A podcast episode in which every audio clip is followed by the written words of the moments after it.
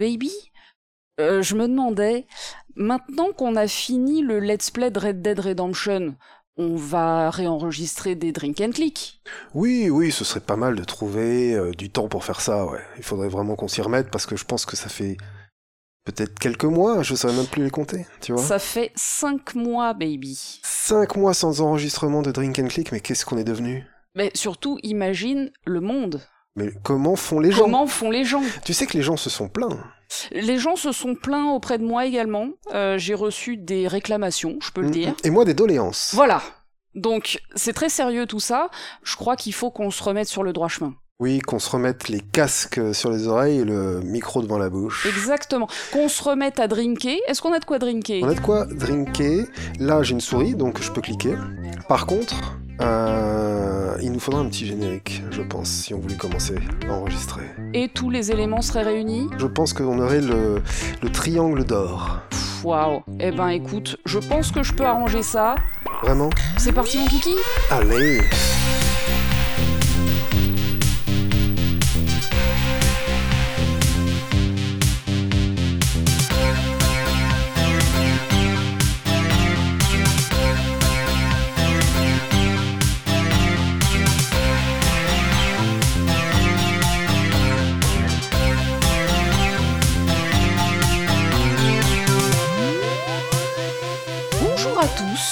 Clémence. Et John Et on se retrouve pour l'épisode 8 de la saison 3 de notre podcast Drink and Click, sans faire de R roulé.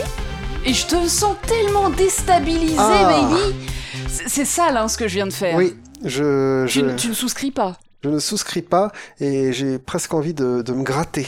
Oui, C'est une réaction épidermique. Tu es, tu es allergique au R. euh, je suis allergique, j'ai Voilà. une réaction épidermique. ah, ça mieux. Je voulais faire ce bonjour à tous pour que tu entendes qu'un autre monde était possible. Oui, mais est-ce que c'est un monde qu'on veut? Alors, et en plus, tu sais, j'ai déjà vu des commentaires où des gens disent Oh, t'en fais trop, euh, t'en fais trop avec les R. Sauf que là, quand ils vont entendre cette intro, plus jamais ils vont Voilà. faire ce genre de commentaires. Vous voyez ce que c'est un monde Voilà. sans R? Ils vont te dire Clémence, ta bouche, Oui. tu laisses faire les prochains bonjour à tous à John, on t'en supplie. Et c'était pour toi, baby, que Oh. j'ai fait ça. C'est le réveil du R, Alors, c'était déjà pour que tu luttes un petit peu contre ton Oui. allergie, mais aussi pour que, à terme, les gens sachent que tu leur fais une fleur en leur Oh, donnant tous ces fleurs. airs. Voilà. Tu leur donnes de l'air. Oh là là, c'est un peu... Ouais, c'est c'est beau ce que tu fais en fait. Tu te sacrifies Je, sur l'autel du R. Je suis la bienveillance, je suis euh, la clémence, Voilà, eh ben, je suis beaucoup d'autres qualités, et je suis euh, quelqu'un qui aime boire du thé. Oui, ce Du- sera du drink soft. Voilà, c'est Comme ça. cette intro qui était très soft au final. Oui, mais La écoute, douceur. ce soir on est un petit peu, on a ce côté un petit peu britannique, on a un peu cette Mm. classe, et donc on boit un thé anglais. On a un Euh, certain flegme. Oui, voilà. Et tu as vu mon flegme quand tu as fait pas de R Ah, tu es alors euh, ton flegme euh, sonore parce que visuellement, Oui, je, je t'ai vu dans un état. de décomposition avancée. Je dit, commençais à mais sentir. attends, mais qu'est-ce qui se passe? Qu'est-ce qu'on fait? On, on recommence Voilà, On- qu'est-ce qu'elle fait? Est-ce qu'elle a fait un AVC Oui, Euh, voilà. C'est ça. Je l'ai bien senti. Mais tu as pris sur toi. Et je suis très fière de toi. Mais moi, je suis quelqu'un Mais qui en prend beaucoup au- sur lui, tu au, sais. Au sens propre. Mais hein. bien sûr. Je- il y a Moi, je ne suis plus propre, je me suis fait dessus. Bon, donc on a un petit thé, on n'a pas d'alcool ce soir, on a du Mm. thé, on a de l'eau, l'alcool est peut-être pour plus tard, c'est Oui, mais peut-être on pour la deuxième partie de soirée. Ne pas avoir enregistré demain le même podcast. Ça, ça nous est arrivé tellement de fois, on a du drink, est-ce qu'on a du click, baby? On a du clic parce qu'on a beaucoup cliqué depuis la dernière fois qu'on a enregistré. fucking months, Oui. Waouh 5 fucking months, tu es québécoise. Ouais, exactement. Je comprends. Ce sont des choses qui arrivent. Et oui, 5 mois. Cinq mois. Notre dernier enregistrement, c'est bien simple, je vais vous donner la date précise. C'était le 28 décembre 2021, Oh là là. c'était en 2021. C'est le premier podcast de l'année? Ouais, En mai, ouais, nous sommes le 26 mai très précisément, et c'est absolument scandaleux. on fait toujours ce qui nous plaît. Oui Voilà. Ok. Écoute, en avril, on ne s'est pas découvert d'un fil, donc on n'a pas enregistré. Ouais, Euh, en mars, c'est pas reparti finalement. ouais, je sais pas ce qu'on fait en mars. Parce qu'en avril, on s'est En mars, ça repart. Ouais, d'accord. Pardon, je suis très con. Euh, En février, il n'y a pas assez de jours pour enregistrer. Il n'y a même pas ouais, 30 jours. c'est vrai. Et en janvier, on dessoule. Et c'est euh, mon anniversaire, Mhm. donc euh, on... et puis ouais. Et donc, on le- ressoule à la fin du Voilà, c'est ça. On fait euh, pas du tout dry January. euh, Ah mois. C'est pas possible, voilà, puisque c'est mon anniversaire, c'est absolument, c'est techniquement impossible. Et puis Voilà. moi, je préfère Dry February. ouais. Comme ça, il y a moins de jours. ouais, pas mal. Et là, tu les baises. Ouais. Putain, mais t'as tellement compris tous les rouages du système, baby. J'ai compris tous les mots, j'ai bien compris, merci. Baby, à toi, à quoi as-tu cliqué? Sur quoi as-tu Oh, cliqué ces cinq cliqué- derniers mois? T'as dû cliquer comme un petit fou. j'ai cliqué sur plein de choses, baby. J'ai Oui, cliqué à gauche, j'ai cliqué nous- à voilà, droite. ne nous dis euh, pas tout, ne nous raconte pas de... voilà, ne nous parle pas de tous tes onglets, mais sur quel jeu vidéo as-tu tu cliqué? sais combien Voilà. j'ai d'onglets, moi. Oui, tu es ongleman. Oui, chez moi, les onglets ont débarqué. Putain, mais eh, on devrait faire plus souvent des podcasts où on n'a pas bu, en Mais fait. oui, des dry and click. Ouais Oh Saison 4, baby Saison Saison 4. 4, le teaser Et le premier Encore en québécois, hein, tu Oh, notes Le teaser. Voilà. Je suis capable. C'est le seul québécois que j'arrive à faire. hein. Tu, eh, tu sais quoi, il faut qu'on l'écrive, sinon on va Bah, jamais s'en écris-le, rappeler. dry and click. Oh là là, mais j'ai pas de stylo, qu'est-ce que tu me Mais demandes tiens, de tiens, faire des bouffe. choses? Ouais, merci. tu m'as jeté ton stylo.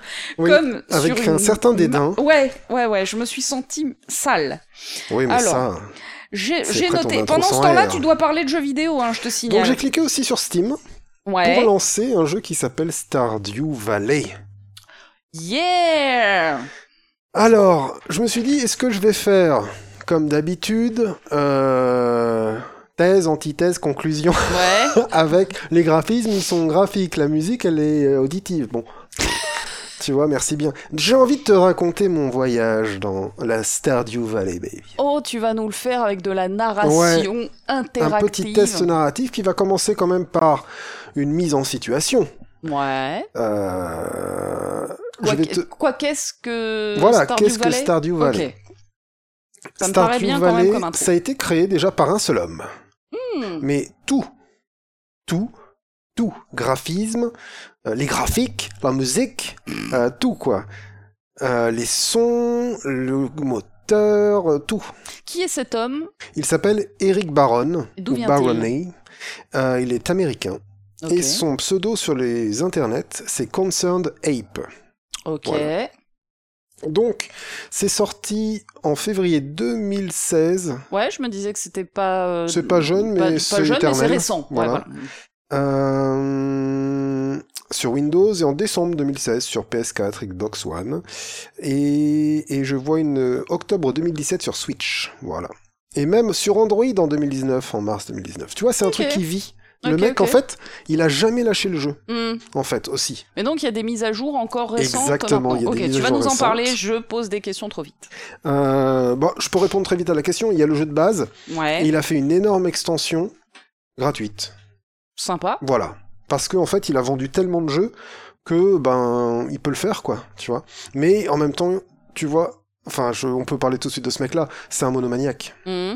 Il a une bonne, un bon contact avec sa communauté, il est très très cool avec sa communauté, très ouvert aux questions et à la communication. Euh, il dit aux gens, bah, si vous voulez utiliser les assets du jeu et la musique pour des vidéos, allez-y, quoi. Tu vois, euh, c'est bon.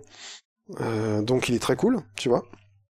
C'est pas un mec qui va, euh, je sais pas, euh, faire des claims de copyright, il a compris l'époque, tu vois, Mhm. donc il donne, quoi.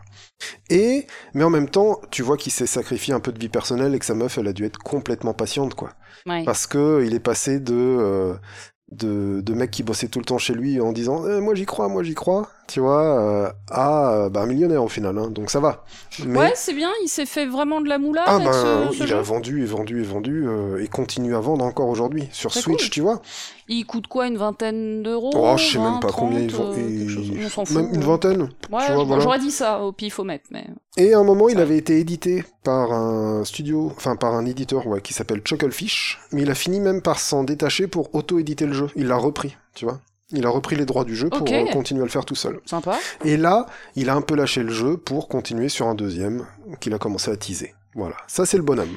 D'accord, il est sur un nouveau projet. Mais c'est beau de voir son évolution, notamment sur euh, le travail graphique. C'est un musicien à la base, donc la musique est très cool. D'accord. Mais tu vois au fur et à mesure des mises à jour et des bêtas et des alphas et des machins, qu'il a vraiment évolué dans son style artistique pixel art. Voilà. C'est un descendant de euh, Harvest Moon, Ouais, jeu de ferme. tout à fait. Jeu de Auquel tu as pas mal joué. Oh, j'en ai euh, fait un. Il me semble. J'en ai fait un, j'ai fait le Harvest Moon sur euh, Super Nintendo, à l'époque, vraiment il y a longtemps sur émulateur. Et lui, il était déçu de la direction que prenait cette série, enfin il trouvait pas ce qu'il voulait, donc il l'a fait lui-même, tu vois? Et du coup, on démarre le jeu par la découverte de notre personnage. On lui donne un nom, on lui donne une apparence. euh, T'as un donne, éditeur de euh, perso, Ouais, un petit éditeur de perso en pixel art. Donc tu changes ses cheveux, tu changes son t-shirt, son pantalon, et puis euh, c'est parti, tu vois. Alors précisément, il coûte 14 euros le jeu Ah, sur bien. Steam en ce moment. Merci de vérifier. Bravo pour le fact-checking. C'est encore moins cher que ce qu'on pensait. Oui, et franchement, c'est que dalle hein, pour un jeu qui euh, dure des centaines d'heures. Au final, j'ai passé beaucoup, beaucoup de temps. Alors, t'as fait ton petit personnage. J'ai fait mon petit personnage, et là, on est lancé dans le jeu avec une intro. Euh, notre grand-père meurt sur euh, son lit. sur- Il est sur son lit de mort, voilà. En train de mourir, c'est vraiment acté, voilà. Et il écrit une lettre à son petit-fils ou sa petite-fille. Mhm. Euh, quand on en aura marre de, euh, de la vie, de la société d'aujourd'hui et tout ça, euh, reprends ma ferme, va te mettre au vert et trouve ce que c'est la vraie vie en fait. Tu vois, le vrai ton bonheur. personnage, c'est un citadin en fait C'est un départ. citadin. Et en fait, la première cinématique du jeu, c'est lui qui est dans sa cabine, tu vois, de son bureau où Mhm. il tape sur un ordinateur, dans une grande compagnie qui s'appelle Joja. Ouais, bullshit job. euh, Ouais, machin. complètement. C'est-à-dire qu'il y a un travelling sur les autres Mm. euh, sur les autres employés, et puis il y en a un, c'est un squelette tellement il était Oui. là depuis longtemps, il est mort sur son bureau et personne l'a ramassé, tu vois. Et donc, la première action du jeu que tu fais, c'est d'ouvrir un tiroir pour prendre la lettre du grand-père et te dire, mais oui, je me barre. Mm. Et t'arrives à, en, en bus, à Stardew Valley, tu passes du gris au coloré, mm. au chatoyant, au vibrant, avec la musique, tu vois. Et là, t'arrives donc, t'es accueilli par le maire du village, et il te donne le terrain de ton grand-père, où il reste une maison, une petite maison, et beaucoup de euh, rochers, de branches, d'arbres morts, euh, de saloperies, parce que c'est en jachère et c'est un terrain vague depuis longtemps. Et je te dis, je te fais la narration. Je t'écoute, je suis suspendu à tes lèvres. Et il y a euh, le maire qui t'accueille et une meuf du village euh, qui est à côté. T'es vraiment le fermier du village en fait maintenant. Qui te dit bon bah tiens j'ai un peu retapé la baraque, euh, je t'ai mis un lit, une, une télé et puis gros bisous quoi. Salut, une table, une chaise et c'est parti. Et donc tu vas faire ta première nuit et tu te réveilles le 1er janvier de la première année et tu vas comme ça enchaîner les saisons pour, euh, ben, pour faire passer les années, attendre tes récoltes et ainsi de suite. Et chaque, vraiment, le jeu va se, se découper en saisons, printemps, été, automne, hiver, et on recommence printemps, été, automne, hiver, deux ans, trois ans, quatre ans. Mais tu n'as pas forcément de but, de choses à faire en cinq ans. Tu vois, t'as pas des, des plans euh, comme ça. euh, D'accord. t'as- tu peux avoir un certain résultat au bout de quelques années, mais faut pas se prendre la tête avec ça, quoi. Voilà D'accord. tu commences à te dire que ah bah ce serait on m'a filé des graines avec ma baraque bah je vais les planter donc tu plantes tes panais Ah, petits- j'ai horreur de ça. ouais mais bon on démarre avec ce qu'on peut. Alors tu nettoies un peu ton t'as des outils. Tu commences avec tes outils. T'as une hache pour couper du bois t'as une pioche pour euh, le... les cailloux. T'as une houe pour faire des trous par terre. T'as Mhm. une euh, un arrosoir aussi voilà. Mhm. et donc, bah, tu commences, tu défriches, voilà.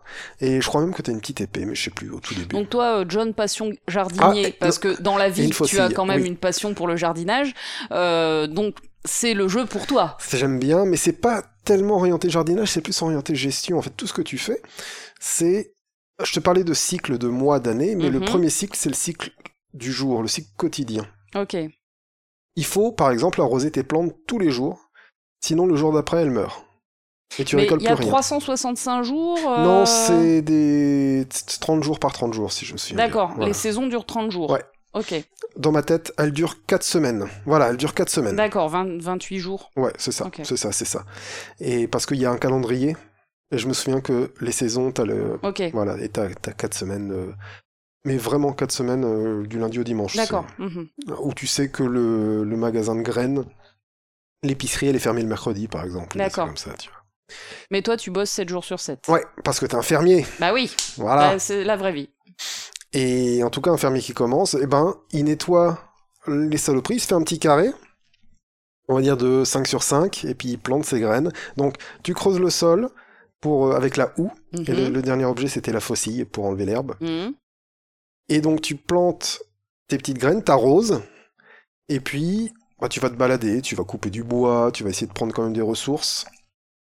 Et tu te rends très vite compte que plus tu fais quelque chose, et ça tu vas aimer, plus tu fais quelque chose, plus tu prends des niveaux D'accord. dans ce quelque chose. Oh, ça me rappelle quelque chose, dis donc. Ah, ça rappelle un certain... euh, un mot, mot- Maurice Ouais, un jeu pas terrible, dont t'as fait beaucoup trop d'épisodes sur ta chaîne. Oh, peut-être pas trop. Il y en a qui vont venir en plus. Oh, ce teasing. Alors, Oui. on parle de Morrowind, hein, évidemment. Ah, Morrowind, c'est ça. Ouais, ouais. Morrowind. Ce, ce petit jeu, là. Et du coup, 20 ans, cette année. 20, 20 ans. 20 ans, 20 cette année. ans, 20 ans. Ah tu fais ton petit machin et tu dis tiens je coupe un arbre, je deviens meilleur en coup- à couper les arbres. Je, je tape des pierres, je deviens meilleur pour taper les pierres. Ok. Ok, ben j'avance, j'avance et du coup, ah c'était une bonne journée, je vais me coucher. Tu te couches, parce que si tu te couches pas à minuit, t'as un debuff le lendemain de fatigue. D'accord. Ah ouais, je vois que quand je tape, ma barre d'endurance elle diminue. Donc tu peux le faire, mais euh, t'as aucun Oui. intérêt à le faire. Et si t'atteins 2 heures du mat, n'importe où, tu t'effondres. Et on te ramène et ça te coûte euh, 1000 balles. Mm. Et 1000 balles, c'est beaucoup au début du Oui. jeu. hein, Mm. voilà. Euh, ça te fait rater une saison. Hein, Mm. 1000 balles, euh, voilà, au tout début. Et du coup, hum, bah ok, je suis fatigué, j'ai tapé sur assez de trucs, je me suis un peu baladé, j'ai ramassé des oignons sauvages, des machins, des Mm. fleurs à la con, euh, que je vais revendre. Tu vois, Euh, parce que le maire m'a dit que si je mettais euh, dans, la- dans des objets dans la benne qui est à côté de chez moi, il viendra les prendre la nuit pour les vendre pour moi. Et en fait, c'est ça ce que tu fais. Tu récoltes des trucs même dans la pampa, dans la forêt, euh, et tu les mets dans ta benne pour qu'ils soient vendus pendant que tu dors, Ok. en gros. Donc tu découvres très vite qu'au nord, tu peux rejoindre ben, les montagnes, le nord du village, euh, des choses un peu bloquées au début. Au sud, tu as une forêt, et c'est là que tu vas quand même aller récolter plein de mal de Mhm. trucs. Et à l'est, tu as le village. Le village, les gens t'accueillent un par un. Tiens, c'est toi le nouveau, c'est toi le nouveau, machin, salut, salut, salut. Et, euh, et tu as un succès à déverrouiller dans le jeu, qui est de parler au moins une fois à tout le monde. Donc déjà, le jeu commence à te dire, tiens, il faut parler aux gens. Ouais. Tu vois, mec, il faut parler aux gens. Mais toi, toi, tu, putain, mais toi, tu penses à tes panés. Il faut retourner, euh, cultiver, cultiver, cultiver. Tu croises une meuf qui te dit, tiens, je pourrais te vendre des animaux. Ah, je vais pouvoir faire des animaux. Et comme ça, euh, le temps passe et tu t'es tellement concentré sur ta ferme que, euh, bah, au bout d'un an, hum, t'as presque rien fait. et t'arrives en hiver où là, tu peux plus planter. Ah merde. Et si tu peux plus planter, ce que tu peux faire par contre, c'est euh, eh bien explorer et partir dans des aventures que tu n'avais pas forcément euh, explorées jusque-là. Tu Mhm. peux aller dans la mine. D'accord. Et dans la mine, tu te rends compte qu'il y a des monstres et que tu peux descendre de plus en plus loin dans la mine. Ah, ça me rappelle quelque chose, ça aussi. Et ah ouais, ça te rappelle quoi? Bah, je sais Euh, pas, du Minecraft. euh, un oui. peu, euh, Non, parce que là, c'est vraiment, t'as des monstres dans un niveau. Quand tu tues un monstre, il a une chance de faire apparaître l'échelle qui va te faire descendre. C'est vraiment un donjon de RPG, quoi. D'accord, Euh, ok. À la japonaise, tu sais, c'est. Donc, euh, on te donne une petite épée et on te dit, ben, il y a des slimes dans la mine, va en tuer quelques-uns et on t'aura une petite récompense. Sauf que tu vois que plus tu descends, plus t'as des matières rares et que ces matières rares, finalement, euh, elles sont de plus en plus abondantes. Et t'as de l'or, t'as du cuivre, machin. Mais à quoi ça sert tout ça? Ben en fait, très vite, tu, tu rencontres aussi le forgeron qui te dit, mais je peux améliorer tes outils si tu me Mhm. donnes euh, suffisamment de cuivre, par exemple. Et t'as t'as où ou ton arrosoir, au lieu d'arroser qu'une case à la fois, il arrose trois cases à la fois. Ah bah l'arrosoir en or, euh, oui, évidemment. L'arrosoir en or, mais Ibi rigole pas. Ça t'arrose, je crois, 18. Ah ouais Ok. Donc euh, voilà. Et c'est pour ça que tu passes de moins en moins de temps sur ta ferme, ou alors tu passes le même temps, mais tu fais beaucoup plus de, euh, de récolte. Parce que avec un seul tir, enfin avec une seule action, tu couvres plus de terrain. Voilà. Et en gros, c'est ça. Je fais de l'argent pour acheter plus de graines, pour augmenter mes machins, et c'est incrémentiel au début. Mhm. Le jeu est incrémentiel au début, et en fait, moi, je suis comme ça. Tu connais ma passion pour les jeux incrémentiels. Tout à fait. Donc, je me suis vachement concentré là-dessus. J'ai acheté quelques animaux, mais parce que, euh, parce que je me suis rendu compte aussi qu'il fallait accumuler certaines ressources. Parce que, au milieu du village, euh, il y a un ancien centre communautaire, mais qui est à la dérive, abandonné. Euh, depuis que le magasin, le supermarché s'est installé, les gens ils vont plutôt au supermarché que de rester ensemble, machin. Le supermarché a une super mauvaise euh, influence sur le village. D'accord. Et Parce qu'ils font, ils vendent pas bio, c'est ça? C'est il, ça. il faut que tu arrives toi à, à leur vendre de ton propre matos. c'est ça. Bah en fait tu le tu le vends et c'est le maire qui le revend à l'épicerie et puis Oui, tu vois que oui. l'épicier devient de plus Mhm. en plus riche aussi machin tu vois. Et par contre tu vois que le supermarché il appartient à Joja, les mecs pour qui tu travaillais au début, la grande Oh, corporation. D'accord. Ah oui. Et du coup, euh, tu vas devoir choisir entre est-ce que je rejoins la corporation, Le grand capital. le- voilà, ou est-ce que je rénove le centre communautaire en apportant des choses à ce qu'on pourrait vraiment comparer à des esprits de la nature. En fait, dedans c'est tellement délabré tout ça qu'il y a des petits esprits de la nature qui se sont installés et qui te donnent des listes d'objets à leur ramener. Et pour toi, si tu leur ramènes ces trucs-là, ils rénovent une pièce du centre communautaire qui te donne des petits bonus. Voilà. D'accord. Donc c'est encore plus incrémentiel, comme ça, tu vois, parce que on va te dire, ah, il faut que tu ramènes, je sais pas moi, 5 fraises, euh, et puis euh, 3 bananes, et puis euh, tu vois ce que je veux Mhm. dire, plein de choses, et hop, ça te débloque la pièce, et en fait, en faisant ça, bah ça te donne un cadeau, voilà, qui va être vachement utile. Plus ou moins utile, en tout cas, tu vois. Et après, tu rencontres aussi, ça tu l'as fait bien avant, mais tu rencontres aussi le pêcheur qui te donne une vieille canne à pêche. Et tu te rends compte que tu peux pêcher. Mhm. Le jeu, la pêche, elle est super bien dedans. Et voilà. Et le jeu va s'ouvrir, s'ouvrir, s'ouvrir, mais toi, tu vas quand même rester sur. euh, au début, je plante mes trucs et je m'occupe de mon jardin. Ensuite, je vais pêcher et je fais de l'argent. Je fais de l'argent. je Un business à faire tourner. T'as un business à faire tourner jusqu'à ce que ça te, jusqu'à ce que tu, limite, tu en aies marre. T'as presque un burn-out dans ce jeu. Oh, ouais, ouais, carrément. Et tu te mets à parler aux gens, en fait. Et tu te rends compte que tu as des jauges de cœur avec eux dans ton menu. D'accord. Et que plus tu vas les connaître, plus tu vas leur parler, plus tu vas leur donner des cadeaux qu'ils aiment. Et il faut apprendre quel cadeau, quel cadeau ils aiment en testant, tu vois. Et ça, tu le sais, ouais, en testant Dans ou les en dialogues, leur parlant en les- Ouais, voilà, et en leur parlant. Mhm. Et ben, en fait, plus tu vas évoluer dans leur relation avec eux, et plus, pour avancer dans les relations, tu augmentes bah, ce score d'amitié, tu vois. Et en fait, ce score d'amitié, quand tu atteins 3 cœurs, ça débloque la première cinématique avec cette personne. Puis Il y a 5 des cœurs. cinématiques. Voilà, et en fait, tu débloques un RPG social, on D'accord. va dire. Mais presque, c'est pas un graphic novel, mais presque. Mais c'est quoi T'as ton petit cahier avec euh, euh, Gérard, il habite à droite du Oui, supermarché. c'est ça. Et il aime euh, les bananes et Voilà, euh, machin. Et donc après, dès que t'en as, tu vas voir Gérard et. Et deux fois par semaine, tu peux lui offrir un cadeau. D'accord. Et si tu lui offres à son anniversaire, Ouh là là là là. alors là, c'est bonus. Ouais, bah oui. Et donc, euh, ça peut être la réaction, oh bah non, euh, pourquoi tu m'offres cette merde? Jusqu'à, waouh Comment t'as su? C'est fou Et j'ai très vu vite que le médecin, il aime le café, par exemple. Mm. Voilà. Euh, le médecin, il était fou de café. Il y en avait une autre qui était, c'était les noix de coco, comme ça. Enfin voilà. Et donc c'était très cool. Et je me suis rendu compte que je délaissais à la fin du jeu ma ferme Mhm. Pour. Mais parce que la ferme, elle tourne toute seule en fait. Bah tu ouais, l'as mécanisée au bout d'un moment. Et à la fin, tu la mécanises Voilà. en effet parce que tu mets des arroseurs. Mhm. Donc ça tourne tout seul. Voilà. Et à la fin de la fin, les petits esprits de la forêt ils sont tellement contents avec toi qu'ils peuvent venir travailler dans tes champs. Oui, c'était la- ma prochaine question. T'as des salariés? Tu peux Alors recruter tu des peux gens? Comment ça se recruter les petits esprits de la forêt D'accord. en endgame. Ok, vraiment à la Ouais, fin du jeu. Parce que à la fin du jeu, tu te rends compte que t'as des aventures à faire avec tout ça. Les mecs ils débloquent des quêtes en fait. T'as des un magicien qui débloque des quêtes un peu mystérieuses et après tu peux aller faire l'extension.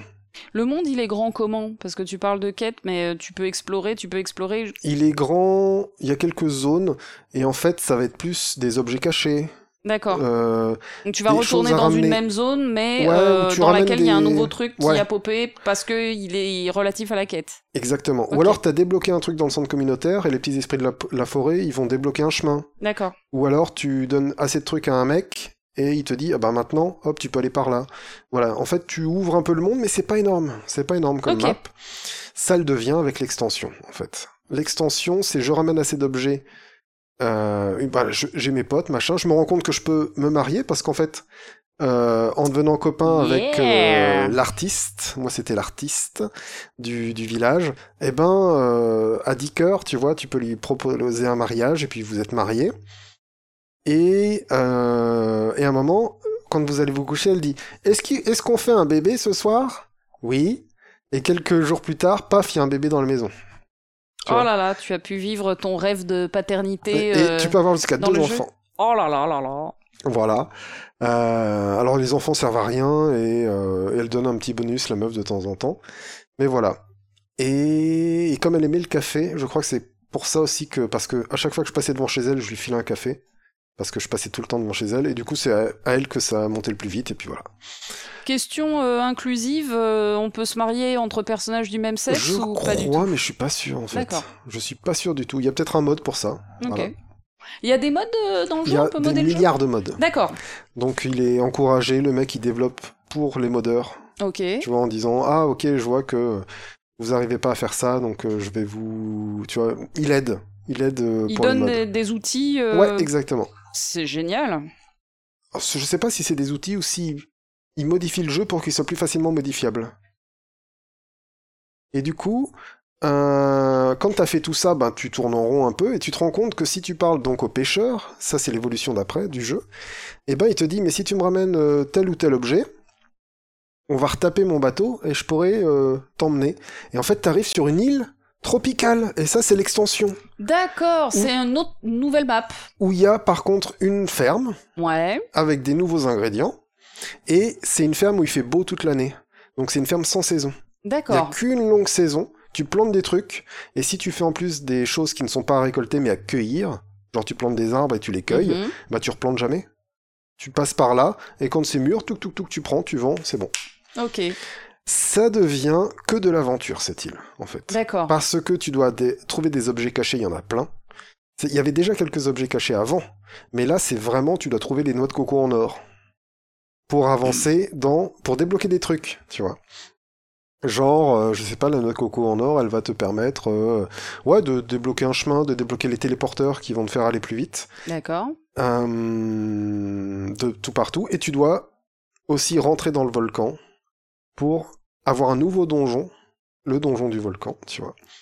Et il y a trois donjons en tout dans le jeu. D'accord. Euh, Il y a celui de la mine dont je t'ai parlé, il y en a un Mhm. dans le désert, euh, qui est un endroit où tu peux aller quand tu débloques justement euh, le fait d'y aller par un bus, bref, on s'en fout, c'est un peu optionnel. Et ce gros volcan du donjon, au sommet duquel, dans le cratère, tu peux enchanter tes armes. D'accord. tes, tes trucs, tu peux enchanter tes trucs, voilà. Et donc ça c'est imitation Minecraft, par contre, tu vois que Mhm. c'est une grosse imitation Minecraft, mais c'est cool, hein. Et à la fin, bon ben, ça va, j'ai tourné en rond, quoi. Et à la toute fin du jeu, ce que tu te mets à faire, c'est les succès. Ok. Et là, c'est accumuler 1 million d'or, 10 millions d'or, tu vois, des succès à la con, faire telle récolte euh, 100 fois, machin. Et c'est là que moi j'ai eu le burn-out final. Oui, parce que ça devient plus vraiment intéressant. Non, là, c'est tu enchaînes, euh, tu enchaînes, laisses tu enchaînes, tourner le jeu en fait. Être euh, ami 10 étoiles avec tout le monde, être ami 10 cœurs Ouais. avec tout le monde. Et ça, ça prend du temps. Il y a beaucoup de PNJ du coup. Il y en a énormément. Ouais. Il doit y en avoir plus de 20. Et ils ont tous leurs leurs, euh, animations citadines, tu vois. Ils vont un peu partout Mhm. dans la journée. euh, euh, ils ont tous des interactions, des trucs comme ça. euh, et et tu, vraiment, tu fais avancer leur histoire. Ils te parlent les uns des autres et du Ouais. coup, quand tu parles à un mec, tu peux apprendre des infos sur ce Oui, qu'aime oui, euh, tel oui, autre mec. Enfin voilà. Bah, t'as, t'as une mère avec ses enfants, Mhm. t'as une mère avec une femme. Par exemple, t'as une mère qui a une fille, mais la mère est alcoolique. T'as une vraie sensation de vie de village en fait, avec des PNJ Ouais, ouais, un peu ouais. Et réels. d'évolution. euh, Ouais. Parce que t'aides des gens alcooliques. Il y a quand même deux alcooliques dans ce putain de village. Ah oui. hein. Euh, mais t'as des misères aussi. T'as de la misère humaine. T'as Mm. une femme, elle en donne trop pour sa famille qui lui dit pas assez merci. T'as un vieux, il est aigri. avec sa femme qui est ce qu'il supporte encore parce Ouais, t'as qu'elle des le drôles de thématiques euh, vachement matures. euh, Ouais, en fait, c'est pas juste haha délire. Ouais. Non, non, t'as un mec dans sa famille, c'est un émo un peu, et il dit non, moi je veux me barrer de ce village, j'en peux vraiment plus, faut que j'aille à la grande ville, mais on me comprend pas. Hmm. Euh... Et lui, il est dans une famille recomposée en plus, il est devenu émo, tu vois. T'as plein de choses comme ça, quoi. T'as t'as des gamins qui comprennent pas bien les adultes. Euh, Et la femme qui est alcoolique, tu peux l'aider en... à la fin en lui construisant une maison. Et elle est... est-ce qu'elle se remet ou est-ce qu'elle va reprendre quand même l'alcool? Tu sais Mhm. pas, tu verras. Tu vois. Donc euh, il y a plein de choses comme ça, voilà. Et ce- c'est très très mature. Un... Mon premier pote, ça a été le le, le sans-abri. Mais en fait, c'est un mec qui a la philosophie de je veux pas vivre comme vous, je veux pas Oui. vivre dans une maison, je veux pas avoir de métier. Euh, moi, je mange qu'à par terre et Mhm. calmez-vous quoi. Et donc, si tu lui dis ouais, je comprends ton style de vie, ben il t'apprécie plus. Hmm. Voilà. Et ainsi de suite, ainsi de suite, ce jeu. Et en fait, c'est socialement qu'il est très cool parce que tu rencontres des, en effet, des, des sujets matures. euh, avec des gens euh, un peu et t'as plein d'événements chelous alors tu peux avoir je sais pas moi des, des magies cheloues euh, tu peux tomber sur des sirènes tu peux tomber sur des monstres tu vois t'as plein de fantaisies comme ça un peu qui te pense qui te ferait penser à du Miyazaki feel good Ouais. Au milieu de thématiques bah, aussi un peu comme Miyazaki parce que c'est toujours aigre-doux Oui, bien sûr. et donc t'as cette côté aigre-doux Mhm. de la campagne de Miyazaki, en fait. Hmm, Vraiment. très bien, très très bien. Et voilà. Et donc, c'est quoi le, le finalement qui m'a fait sortir du jeu? C'est ce rythme. Les journées sont très courtes. Et donc, il faut que tu fonces, il faut que tu fonces, il faut que tu fonces. D'accord. Ok, je me réveille à telle heure, j'ai jusqu'à minuit pour faire tous mes trucs. Quelle liste de trucs je vais faire? Je fais ça, je fais ça, je fais ça. Ensuite, je vais au marché. Ensuite, je fais, je plante mes trucs, je les arrose. Euh, je vais couper du bois pour faire augmenter mon niveau, parce que si je augmente mon niveau, j'ai ce bonus. Après, je fais de la pêche. Hop, il est déjà 23 heures. Vite, je vais me coucher, je dors. Ah, aujourd'hui, j'arrose vite mes plantes, comme ça, après, je peux très vite aller dans la mine et descendre le plus bas possible avant de tomber dans les pommes, en fait. Oui. Donc, euh, et de remonter très vite pour pouvoir repartir chez moi, parce que Mm. j'ai 20 minutes à pied avant de rentrer chez moi, in-game, tu vois. Donc, voilà, il y a un côté très, très, très pressant, Mhm. à la fois très feel-good et très reposant dans le jeu, mais à la fois, dans cette boucle de gameplay très rapide, des choses qui vont te stresser un peu, qui vont te t'accrocher, quoi. La cerise sur le gâteau, c'est qu'il est multijoueur, si tu veux. Ok. Voilà. Et euh, il suffit d'avoir chacun une copie, il n'y a pas de, tu sais, il y a pas de fleuriture, Mhm. genre, euh, je sais pas quoi. Mais alors, ça veut dire que chacun a une ferme euh, La même ferme la- pour les deux, une maison chacun. D'accord. Tu construis une cabane pour ton pote, chez toi. D'accord. Et ça fait partie des bâtiments de la ferme, en fait. T'as des bâtiments de stockage, t'as des bâtiments de... T'as un poulailler, euh, t'as une, un- une porcherie, tu as le truc pour les vaches et les machins, enfin voilà, quoi. Et du coup, tu te partages les tâches et donc Ouais. tu peux faire deux fois plus de trucs. C'est ça, c'est ça. Ok. À toi de voir si tu fais de l'aventure plus, si tu délires plus, euh, c'est qui ton crush, euh, Mhm. tu vois, quoi. Et ça peut être très très cool, même en couple, j'imagine. Tu Mhm. vois Parce que c'est aussi chill, on va dire, que Minecraft, voilà. Aussi pépouse et posé qu'un petit Minecraft à deux quand tu te mets pas d'objectif à fond, quoi. Donc Tu c'est juste euh, duo, tu peux pas être à 3 si ou à tu 4. peux être à au moins D'accord. 4, j'ai vu même, euh, j'ai au moins, j'ai au moins vu 4. Ok. Donc. euh, Et toi, tu y as joué avec euh, d'autres personnes? Non Non, non, non. Et... Mais j'en ai vu sur Internet. Et même le, le développeur lui-même, il a fait quelques vidéos avec des potes, euh, tu vois.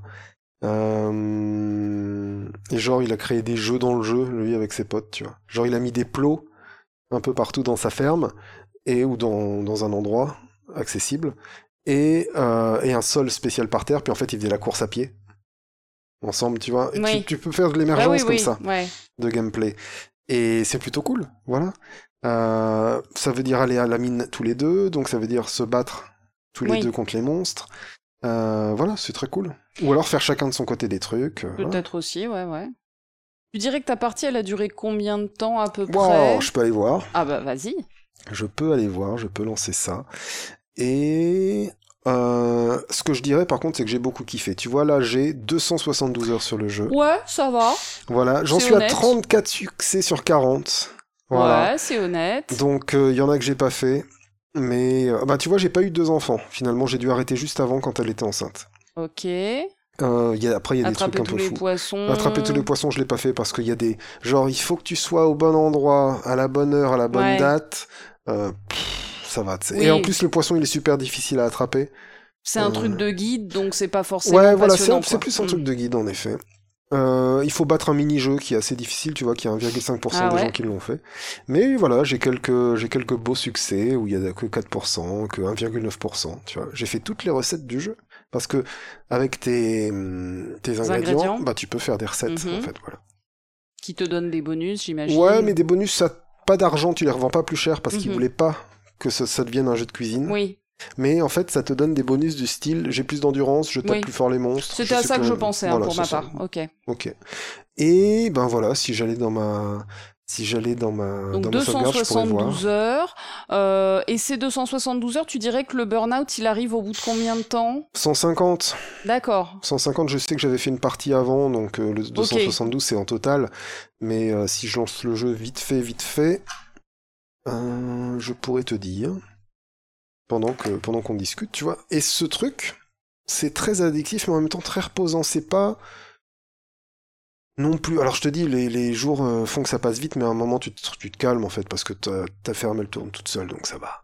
Mais t'y retournes juste pour le kiff, quoi. Voilà mes deux parties. La première partie a duré 60 heures, la deuxième 140. Voilà, 140 pour un burn-out. Ok. Et Ouais, ça, c'est mon bien, petit bonhomme. C'est voilà. bien ce que t'avais, euh, ce que t'avais estimé. T'avais dit 150, 140, t'étais pas Voilà. loin. Ok. C'était ma petite expérience. Par rapport à Harvest Moon, Beaucoup plus riche. Ouais. Beaucoup plus riche parce que c'est Harvest Moon puissance 2, puissance 3. Enfin, tu vois, c'est. euh, Le mec, il est à- il est à fond, il y a passé des années tout seul. C'est un jeu de la passion. Tu vois, c'est un Mhm. jeu qui est comme ses très bons modes. C'est-à-dire que, en fait, c'est exactement ça. Tu te rends compte des fois que les mecs, ils font des modes un peu comme Black Mesa, Half-Life Mhm. Black Mesa, et ils ont tout peaufiné parce que ils ont une répute limite à tenir de. C'est tout ce qui compte pour eux, tu vois. Ces gros modes, tu vois ce que je veux dire Ouais, ouais. quand les mecs ils font des trucs et tu te dis mais waouh c'est plus que pro ton truc. Parce que justement ils ont pas dormi et ils ont fait fait fait les trucs jusqu'à ce que ce soit au millimètre près. Et ben ça a été ça en fait. Tu sens que le mec à la base c'est son jeu du, de cœur c'est son bébé. Et donc il a tout peaufiné. Tout tout tout peaufiné les dialogues les machins les trucs. Euh, on voit beaucoup de sa vision sociale à lui sa philosophie de vie à ce cas-là tu vois. En Mhm. fait c'est c'est une lettre ouverte dans son cerveau en vrai tu vois Oui. ce truc Oui, oui. tellement il a mis son âme dedans.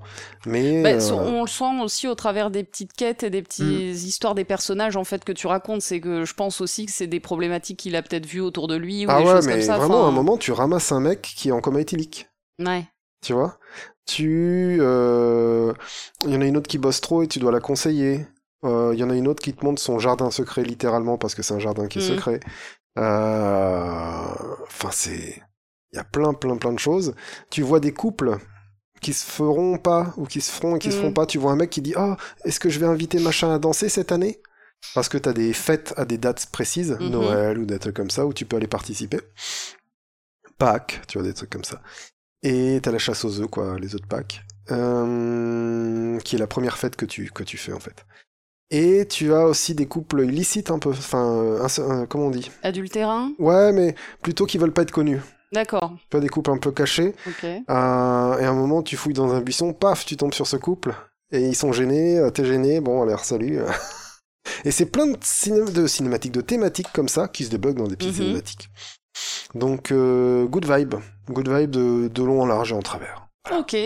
Tu dirais juste que la fin du jeu, elle est peut-être un peu, euh, un peu tardive ou que peut-être il y a des, Non, Euh, je dirais que c'est un jeu qui, il y a tous des les jeux, mécaniques de prolongation de la durée de vie qui sont peut-être en trop et qui conduisent à. euh, c'est un jeu incrémentiel. Ouais. Que tu y restes parce que t'as plus rien à faire, mais t'as quand même des succès. Mhm. Donc en fait, j'avais fini les deux quêtes, la quête principale et la quête de l'extension. Ouais. que je vais pas spoiler les deux, hein, tu vois. Et du coup, ben, oh, qu'est-ce que je fais? J'ai envie de rester, mais bon, euh, j'ai plus grand chose à faire. Moi, j'avais, ah bah, c'est- dans ma narration, j'ai complètement oublié, j'ai zappé, j'aurais dû l'écrire vraiment mon truc, mais là, je te le donne comme il est depuis des mois, parce qu'il y a quelques mois que j'ai joué. hein. Euh, en fait, je suis devenu brasseur. D'accord. Je faisais pousser du houblon que je mettais dans des tonneaux pour qu'il se transforme en bière et je revendais la bière. voilà, c'était c'était mon économie, c'était ça. Voilà. Et dans les mois de les bonnes saisons, je, ra- je ramassais un max de blé et de houblon pour le transformer en bière. Et c'était euh, bien lucratif. C'est une bonne astuce ça, que je conseille. Et surtout, le houblon, euh, t'as pas forcément à l'arroser, enfin, à le replanter. C'est sur des pics et tu le, tu le cueilles, tu vois. D'accord. Voilà.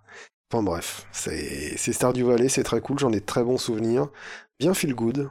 Tu dirais que chaque partie est un peu unique parce que chacun va faire ses choix Ouais, déjà voilà. au niveau de la ferme différents et va développer ses relations avec les PNJ euh, différentes. Oui, Il y a des arborescences de dialogue quand tu parles avec les PNJ Non, c'est une peux- ligne. Non, d'accord, ok. c'est une ligne où tu vas gagner plus ou moins de cœur en leur parlant. Ok. Donc si tu lui donnes un cadeau moche, tu baisses, si tu lui donnes un super cadeau, tu montes. Si tu réponds mal à un dialogue, tu baisses, si tu réponds bien, tu montes. Ok. Voilà, mais c'est une ligne. Ok. C'est une ligne parce que le mec veut raconter une histoire linéaire. Oui. C'est important pour lui de raconter une histoire linéaire Oui, de... bah, il vaut mieux une bonne histoire linéaire Mhm. qu'une mauvaise histoire. Bah là, t'as euh, 20 bonnes arborescence, histoires linéaires. On est d'accord. hein. Parce que t'as une histoire linéaire par PNJ. C'est très bien. Mais après, ça peut être comment le mec il va finir tout le temps célibataire parce qu'il est pas adapté en fait. Hein, Tant euh, que c'est comme ça, maîtrisé, il n'y a pas de problème. Hum, T'as un mec, euh, il est bloqué sur une meuf, et lui, tu sais qu'il s'en sortira pas de cette Mm. meuf, quoi, et qu'elle, elle s'en fout. T'as... Ouais, t'as plein de trucs. Je crois même que tu peux épouser cette meuf. C'est salaud. C'est Clint, je crois qu'il s'appelle, lui. C'est le forgeron. Et enfin voilà, j'ai juste envie de dire que c'est pour 14 balles, quoi. C'était ça 15 Ouais, balles? 14 précisément, 13,99 sur Steam. Pour 14 balles, ma dernière partie, elle a été à 10 heures, 1 euro pour 10 heures, quoi. Mm. Tu vois? Euh, j'ai mis quelques modes de quality of life, genre euh, un calendrier euh, que je peux ouvrir de n'importe où, des, Mhm. des tout petits trucs qui m'ont facilité la vie. Les modes, ils sont sur Steam, sur Nexus non, sur, le euh, propre, euh, le propre truc de mode avec le propre outil machin. Ils sont super bien, c'est facile. Ok. facile. En fait, tu ouvres un nouveau lanceur pour le jeu. Ils sont gratuits? Et tu ouvres un nouveau lanceur pour le jeu qui lance le mode avant de lancer le jeu. Et puis il te lance tout comme tu veux, quoi. Facile. Facile. bien. Et quand le, et le lanceur te dit tiens celui-là est plus à jour, je vois sur internet qu'il y a une nouvelle mise à jour et tu peux le mettre. Enfin, Donc ouais, bien bien cool. Et j'ai plein de bons souvenirs que je vais pas spoiler. Mais euh, mais voilà, c'est comme ça que je suis devenu finalement brasseur euh, monomaniaque avant de trouver la vraie vie de la campagne sympathique. euh, voilà. Et de trouver ce que j'aimais, qui étaient les gens. Oh, c'est beau, baby Bah c'est ça en fait, c'est vous, rest- vous viendrez pour le soleil, vous resterez pour le peuple. C'est une aventure humaine, évidemment. Exactement, c'est une aventure du cœur et, et allez-y, mangez-en, c'est très bon. Eh ben, très cool, baby. Ça m'a, ça m'a saucé, ça m'a donné envie, cette histoire. Et c'est vrai que j'aimerais bien jouer avec quelqu'un. Mm, mm, Ce serait cool de, Eh de faire un bien, petit... euh, avis aux volontaires, j'ai envie de dire. Non, mais c'est pas faux. Eh, On bien peut sûr, bien passer sûr, bien une sûr. petite annonce. Aux volontaireux, Voilà, si vous, êtes- si vous êtes blonde à forte poitrine ça et que vous aussi. aimez Stardew Valley, Exactement. ça intéresse John. Oh, tu crois que les gens ont encore cette ref Je suis pas sûre. de Elise Moon Oui, parce que ça, voilà, c'est Elise et Moon dans la fin des années 90. hein. Voilà. Je- donc, euh, on Et est. sur un personnage dégueulasse. euh, C'est les petites annonces d'Elise C'est Moon, les- c'est ça. C'était les petites annonces. Si tu es blonde à forte poitrine, tu m'intéresses Voilà. aussi. Je cherche une mobilette, mais si tu tu vois, c'était bon. C'était un peu cringe. C'est un peu. Vous, vous rechercherez et vous nous jugerez, mais nous sommes vieux, donc euh, Oh, voilà, hein, c'est tout. C'est les refs de. C'est les débuts du de notre aussi, attention. Tout à fait, tout à fait, tout à fait. Et voilà, c'était ça mon mon petit jeu. Et toi alors Et Sur ben, quoi t'as cool, cliqué baby. Euh, alors moi, comme toi, j'imagine, j'ai cliqué sur plein plein de trucs. Hein. J'ai Oui, fait, euh, j'ai fait plein de jeux. Non, mais je vais juste quand même faire une petite parenthèse puisque lors du précédent épisode, j'étais en train de jouer à Yakuza 2 et que Hmm. euh, donc j'avais dit que je vous ferais un test de Yakuza 2. J'ai bien sûr fini Yakuza 2 depuis, mais c'est pas de Yakuza 2 que je vais vous parler.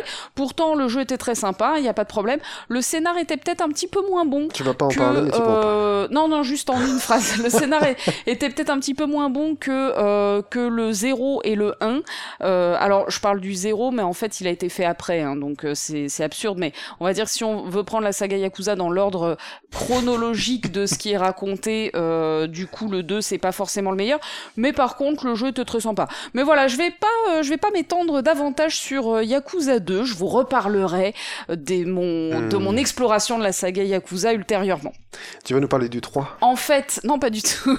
Ok, ça va. non, non, j'ai fait une pause. Je suis en pause de Yakuza Oh. là. Après le 2, je me suis dit, euh, je fais une pause. J'ai pas aimé la fin. Et donc, Hmm. euh, je, voilà, je me suis dit, euh, Je... Je J'attends un vois. peu. Euh, mais ça commence à me redémanger là. Euh... Faut mettre un pommade. et voilà.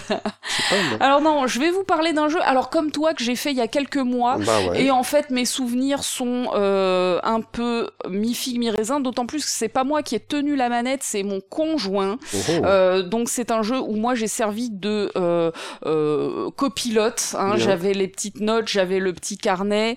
euh, mais Ah c'est pas même. moi qui ai joué. Oui, oui, c'était un jeu plutôt interactif. Intéressant.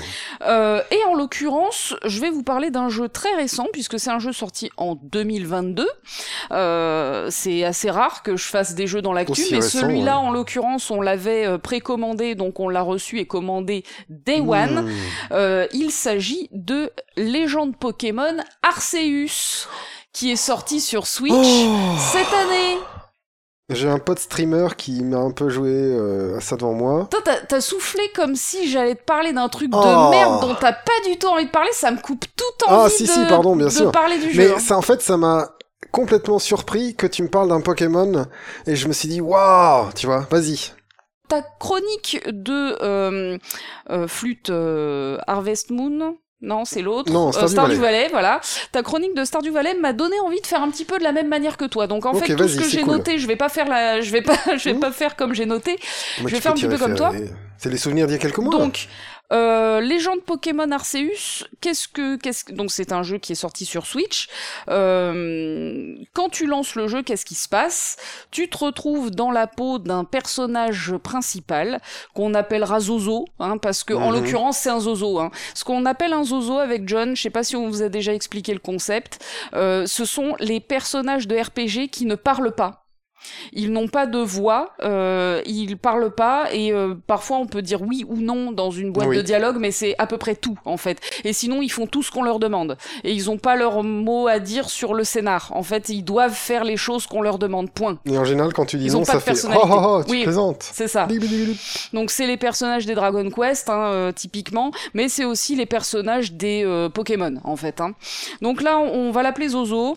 Euh, c'est un Zozo de compète. Ah, Et donc, en fait, le mec, il sort d'une faille spatio-temporelle euh, et il s'écrase sur le continent de Hisui, euh, qui est euh, qui est un continent qui est un peu euh, figé dans le temps passé par rapport à l'époque de Zozo, parce que Zozo, lui, il vient du monde de Pokémon classique, tu vois, de l'époque contemporaine un peu, donc monde de Pokémon où les gens vivent en harmonie avec les Pokémon, Mhm. il y a des Pokémon dans la nature, ils, de- ils veulent devenir dresseurs, ils vont pas à l'école et ils se font se taper dessus des Pokémon puis, dans des les- arènes, voilà. et- etc. Voilà. Donc, ça. Lui, il vient de ce monde-là où tout le monde vit en harmonie avec les Pokémon. Ouais. Et pouf, il débarque par une faille spatio-temporelle dans un monde qui représente un Japon de l'air et d'eau à peu près. Donc les maisons sont en bois, Ah oui, les gens sont en, en kimono et compagnie. Et, euh, et en fait, surtout dans ce monde-là, les gens vivent pas du tout en harmonie avec les Pokémon. C'est-à-dire que les Pokémon sont à l'état sauvage et les gens ont très peur des Pokémon. Ah.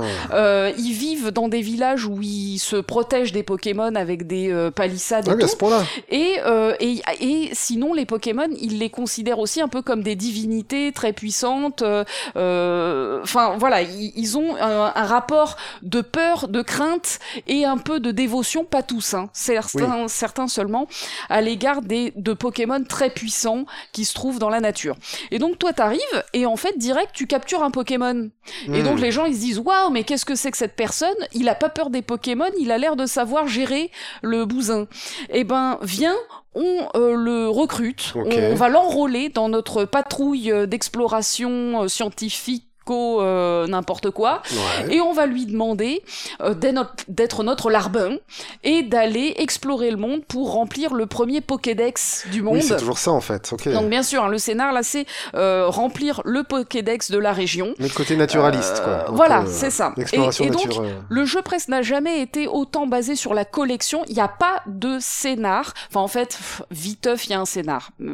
Je, je vais, je vais en parler quand même. Mais surtout, euh, clairement, le- l'enjeu qui est posé, c'est remplir le Pokédex. Donc, va dans la nature, observe des Pokémon, amuse-toi avec des Pokémon, voire capture des Pokémon, voire Ah, tape des. Pokémon, Ok. euh, et, euh, et rencontre, rencontre-les tous. Voilà. J'ai- Et euh, c'est vraiment attraper-les tous. C'est ça le principe. Mais si t'es dans le passé et qu'il n'y a pas de technologie, les Pokéballs. Ça, ça fait partie des technologies euh, qui existent. Mais parce que c'est une technologie un peu magique, la Pokéball. c'est Ouais, pas- d'accord, mais est-ce qu'ils les Mais t'es pas vraiment dans le passé. T'es dans. Euh...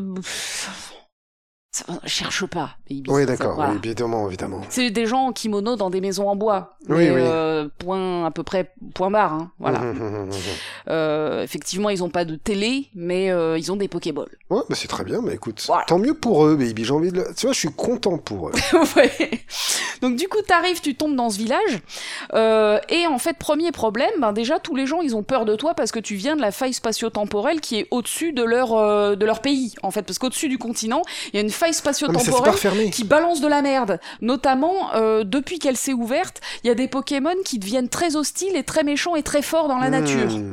Euh, et donc, vu que toi, tu viens de cette faille spatio-temporelle, tu fais peur aux gens. Et donc, en fait, gros problème dans le jeu, euh, pour nous, en tout cas, euh, fait qu'on, qui, qui, qui nous a posé problème pendant tout le jeu, du début à la fin, c'est que les gens te maltraitent et te détestent. Ils sont Oh, racistes envers tous. toi tout du long. Pourtant, toi, t'es Zozo ultime, t'es Zozo le premier, le roi des larbins, donc tu vas aller euh, leur sauver le cul un nombre incalculable de fois. Pire que John Marston. Et oui, oui, oui.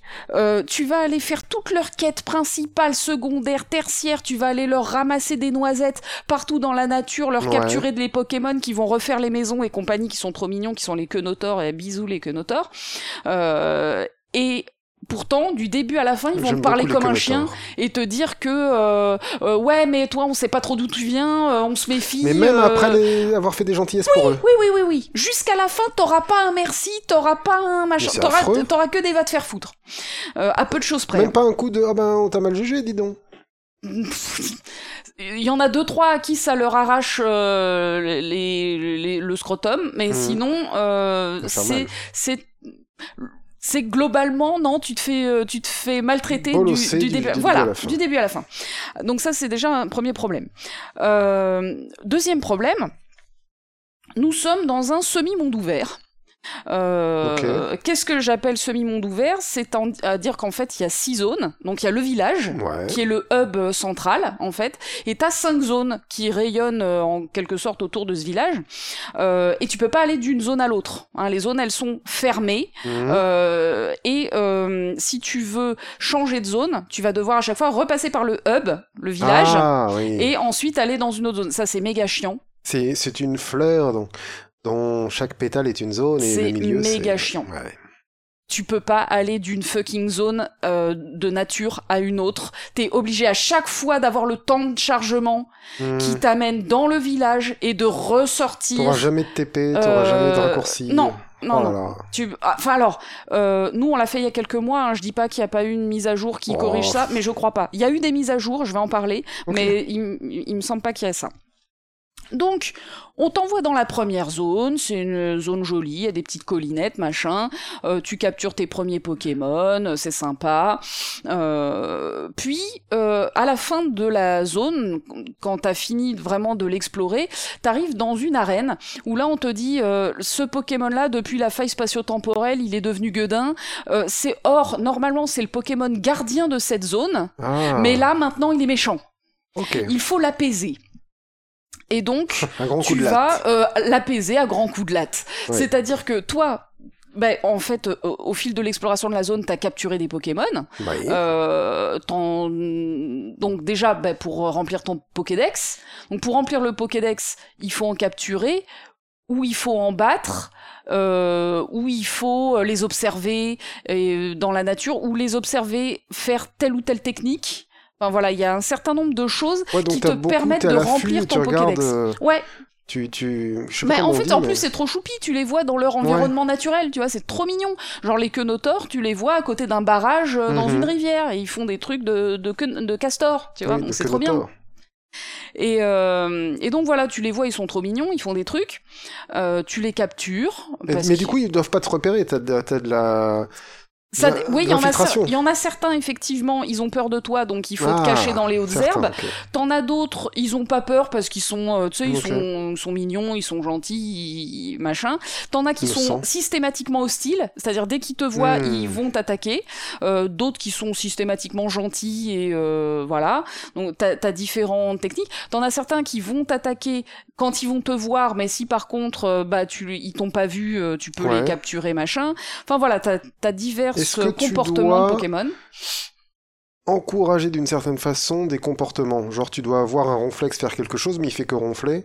Donc, tu dois le réveiller avec une noix de réveil, je sais pas quoi. Alors, il y a des gens, qui, y a des gens qui font ça parce qu'il y a des milliards de noix et de baies et de bazars Mhm. différents. Euh, nous, on n'a pas du tout joué avec ça. Ça ne sert à rien. Tu peux le faire si tu veux, mais franchement, nous, on a fait tout le jeu sans utiliser une seule baie. Ok, euh, mais c'est des bonus qui te font faire des. Baie pour qui attirer le ouais. Pokémon euh, par là et comme ça tu peux le capturer par derrière. Baie pour euh, qu'il soit euh, plus gentil. Baie pour que ça ne sert à rien puisque nous on n'en a pas utilisé une seule et qu'on a euh, pété le jeu. hein. Ok. Voilà, on a pété le jeu.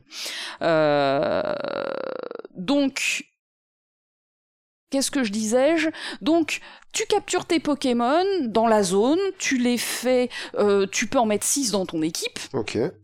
Euh, ça, ça change pas, ça a toujours été le cas. Donc tous ceux que tu peux pas mettre dans ton équipe, en fait, ils se téléportent euh, dans le village, dans un enclos Mhm. euh, qui garde tous tes Pokémon non euh, non dans l'équipe et tu peux aller les chercher à tout moment. Tu te au village et tu dis ah ben finalement je voudrais récupérer tel euh, tel Pokémon pour le mettre dans mon équipe Ils pour le de faire progresser. ils prennent de l'XP ceux qui sont dans ton équipe, Mhm. pas les autres. Alors il y a, il y a eu pas mal de, de, il y a plein de petites évolutions. Là, je, je vais pas parler aux fans de Pokémon, je vais pas lister toutes les évolutions qu'il y a par rapport aux, jeux- aux autres jeux Pokémon. Ouais. Je pourrais dire que c'est plus facile parce que si, parce que ça, on va pas rentrer dans ce niveau de détail là, d'autant que je suis pas sûr qu'il y ait beaucoup de fans de Pokémon qui, qui m'écoutent. le gardien, tu l'as laté avec tes six Pokémon alors? Alors, tu captures tes six Pokémon, tu les fais monter en niveau, tu leur mets les attaques qui vont bien. Ça aussi, c'est un peu un classique Ouais, de Pokémon, c'est-à-dire tes Pokémon, ils ont le droit d'avoir quatre attaques euh, dans leur build. Ils ont tous un build de quatre attaques, mais en fait, ils peuvent en connaître plus. C'est juste que quand tu vas les lancer en attaque, il, il faut leur choisir quatre Mhm. attaques et ils ne pourront utiliser que ces quatre attaques ou défense d'ailleurs ou euh, regain de vie. Mais après le machin. combat, tu peux rechanger ce deck Oui, d'attaque. euh, exactement. Ce qui, ça aussi, c'est un petit changement par rapport au précédent jeu. Parce que moi, avant- sur Game Boy, hein, voilà. Avant, c'était. euh, Avant, ils en connaissaient que 4, Ouais. et si t'en apprenais une nouvelle, tu, en, tu, tu devais en oublier une autre. Euh, maintenant, c'est plus le cas. Dans ce jeu-là, ils peuvent avoir 10-15 attaques, euh, une quinzaine, je crois, au maximum, dans leur, dans leur, dans leur cerveau, Oui, mais dans leurs tu pourras en lancer que 4 dans ton dans dans tes attaques. Mais par contre, entre chaque combat, tu pourras repositionner Ouais, ton cool. build autant de fois que tu veux. Euh, donc voilà, c'est quand même un jeu qui est moins lourdeau et euh, que, que, que les précédents, donc peut-être plus facile, mais Plus fluide, en tout mais cas. plus ouais, plus friendly. Franchement, plus friendly, plus plus agréable. Euh, donc T'arrives avec tes Pokémon au gardien, qui est ultra vénère, et euh, les combats contre les gardiens sont en plusieurs phases. Donc t'as des phases où t'es juste le personnage Mhm. contre le Pokémon qui est ultra vénère et qui euh, se jette sur toi, machin. Et donc là, faut l'esquiver. Ouais. T'as des, t'as des phases d'esquive. Alors le premier gardien, faut juste l'esquiver. Puis à partir du deuxième, il te lance des trucs dessus. À partir du troisième, il y a du feu. Enfin voilà, de- Mhm. ça devient de plus en plus sautes, difficile. machin, truc. Voilà, ça devient de plus en plus difficile au fil des gardiens. Il y en a cinq puisqu'il y a cinq zones, donc euh, Voilà. Euh, et euh, une fois que tu as suffisamment euh, esquivé le Pokémon et qu'il est fatigué, là tu lui lances euh, une poudre apaisante et cette poudre apaisante, elle te permet de lâcher tes Pokémon de combat pour Oh. là vraiment l'affaiblir, lui mettre une belle race, tu vois. Ouais. Et ça va peut-être se faire une fois, deux fois, trois fois. C'est-à-dire qu'au bout d'un moment, il va récupérer de la- de l'énergie et tu vas repartir sur une phase Ah d'esquive, ouais. etc. Et donc, ça, potentiellement, va y, va y avoir deux, trois, quatre phases euh, dans ton combat. Et c'est un boss, donc il a une très très grosse barre de vie. Et tu vas petit à petit euh, euh, la- le, le, le fatiguer jusqu'à ce qu'il soit complètement apaisé. Et donc là, ça y est, tu as euh, sauvé le gardien qui maintenant est à nouveau gentil et va à nouveau pouvoir protéger la zone.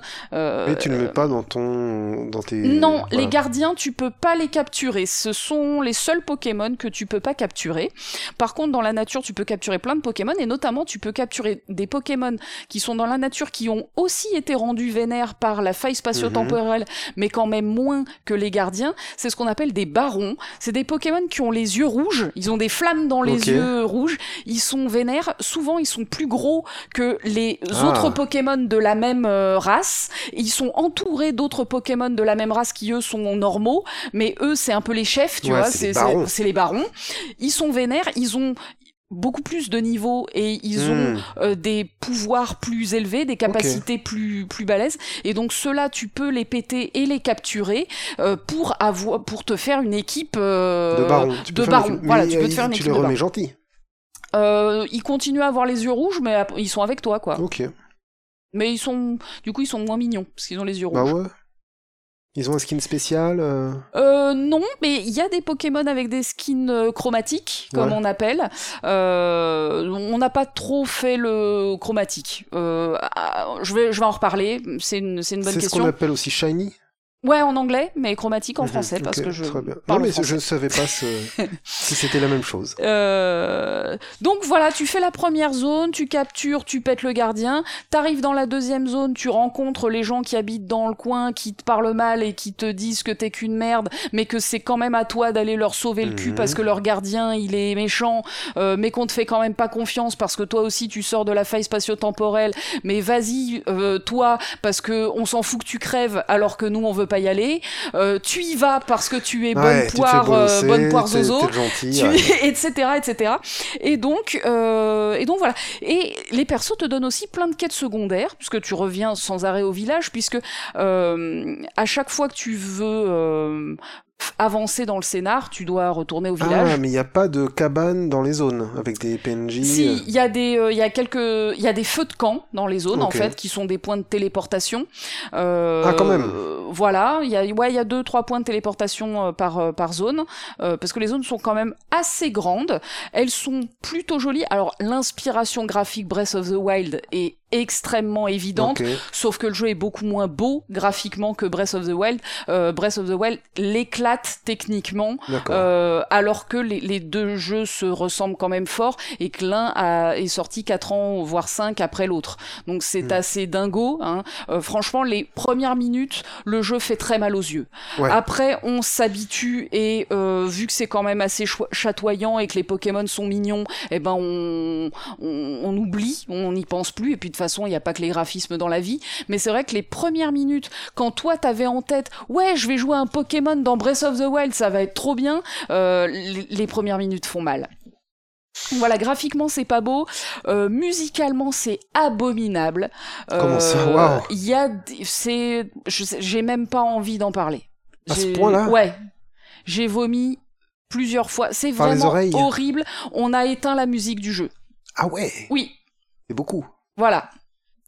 Euh, c'est horrible. Donc, euh, alors, le jeu a voulu se la jouer un peu Breath of the Wild, c'est-à-dire, euh, on va mettre du silence et puis des fois on va mettre des musiques. Sauf que bah, les musiques qu'ils ont mises, c'est des musiques des vieux jeux Pokémon ou c'est des musiques des fois en 16 bits. Et du coup, ça marche trop pas. Tu vois, c'est complètement off. Voilà, c'est complètement off par rapport à l'ambiance du jeu. C'est n'importe quoi. Là, c'est un ratage total au niveau de la musique. C'est ratage total.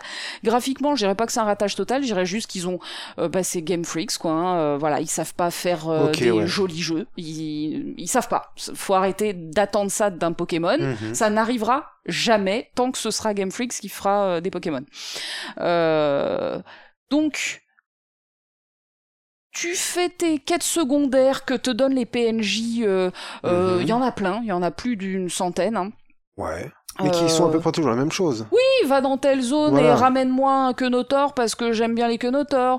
Euh, regarde, alors bon, il y en a une qu'on a adorée euh, avec un, un Obali. Obali, c'est un de nos Pokémon préférés, c'est très important. D'ailleurs, sur la vignette de cet épisode, baby, je veux un quenotor et un Obali. Voilà, j'ai passé commande. Après, derrière toi, tu mets tout ce que tu veux. Ok. Mais je veux un quenotor et un Obali, c'est très important.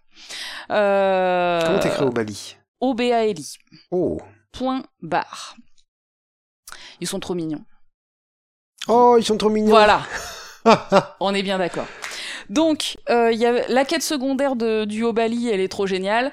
Euh, tu fais évoluer tes Pokémon, puisque du coup ils ont des évolutions. Euh, tu, fais que tout comme dans un Pokémon euh, habituel, quoi. Euh, tu peux, ce qui est vraiment cool, c'est que tu peux les observer dans leur milieu naturel. Tu peux quasiment remplir le Pokédex sans, presque sans tuer des Pokémon. Oui, sans les taper. Voilà. Mais est-ce que tu ne te retrouves pas devant au bout de 100 fois, tu vois, la même IA qui tourne un peu en rond dans ses 10 mètres carrés, en train de brouter l'herbe, et puis en fait, il se passe rien Ou est-ce qu'ils ont vraiment, tiens, il va à la source, et puis après, il va manger là-bas? Ah non, que dalle Non, non, que dalle, oui. Il... Oui, il tourne en rond. Oui, oui, oui, oui, oui, tout à fait tout à fait.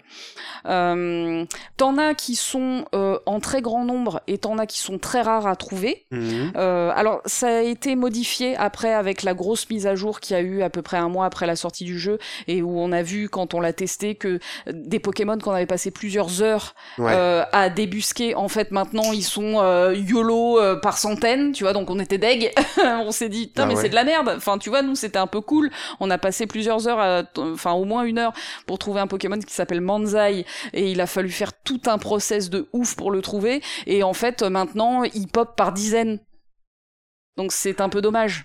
Et à l'époque, il y avait plein de vidéos sur YouTube comment trouver un ah, manzai. C'était ultra rare et euh, on avait regardé plusieurs tutos et on et tout. Donc il y avait un côté un peu euh, ben justement un peu collaboratif, un peu sympa où t'étais pour certains voilà obligé d'aller voir des tutos et se, partager les astuces. Maintenant, il y a plus euh, à cause de, de, la mise à jour. Bah ça c'est ouais, puis c'est même un truc qui j'ai l'impression en ce moment a été repris plus par Elden Ring. Les gens échangent beaucoup sur ce jeu j'ai l'impression. Oui, alors ça, il me semble que c'est euh, chez From Software, ça a toujours été dans leur ligne de, de conduite. J'ai fait aucun From, hein, donc euh, là. Par je, ce mec qui s'appelle Miyazaki là, ouais, qui a fait ça. tout ça. Ouais. Je, je, je parle Mais juste moi non plus, de hein, c'est juste que j'ai réputation. vu tiens, il y a des échanges, euh, machin. Ça fait partie du concept du jeu, en fait. Ouais, c'est cool. C'est un peu comme euh, Death Stranding, ça fait partie du concept Mm, du mm. jeu de, euh, D'échanger, ouais. voilà, de mettre des échelles et de faire des ponts et de machin. Enfin, c'est, ça fait complètement partie du truc. Cool. Euh, Est-ce que dans la nature, ils se battent entre eux, comme ils sont sauvages? Des Ils- chasseurs, des proies? Non, on peut pas vraiment dire. On peut pas vraiment dire. Donc voilà, t'observes des Pokémon dans leur milieu naturel, tu peux les capturer, euh, tu peux euh, les combattre, bien sûr. Euh, T'as les barons qui sont systématiquement hostiles, mais t'en as d'autres aussi hein, qui sont systématiquement hostiles, même si ce sont pas des barons. voilà, euh, hostiles, exactement. quoi, ouais. Tu peux ramasser plein de ressources euh, partout, sur des arbres, dans des cailloux euh, et compagnie, et tu vas faire du crafting, Voilà. tu vas fabriquer des Pokéballs, puis des balls Ah. de, euh, de qualité supérieure. Tu vas fabriquer des potions, des rappels, différents objets de d'évolution euh, euh, divers et variés. Euh, nous, on n'a pas énormément fait de crafting parce que tout simplement, au bout d'un moment, on était pété de thunes et donc on achetait Ah des oui, trucs à la boutique. Euh, au début du jeu, tu fais du crafting parce Mhm. que t'as pas de sous. Mais en fait, plus tu remplis ton Pokédex et plus tu fais euh, pour le l'équipe scientifique. Mais je me rappelle plus comment il s'appelle la guilde scientifique à la con Ok. euh, qui te maltraite là. Euh, et en fait, ils te donnent de la thune malgré tout, ils te donnent un salaire, tu vois. Et donc au bout d'un moment, bah tu te tu tu as assez d'argent pour t'acheter régulièrement des Pokéballs. euh, en- Combien il y a-t-il de Pokémon dans cet épisode finalement? Alors, il y a un petit peu plus de 240 Pokémon, si mes souvenirs sont bons. Donc, si on compte, bien sûr, euh, les évolutions. hein.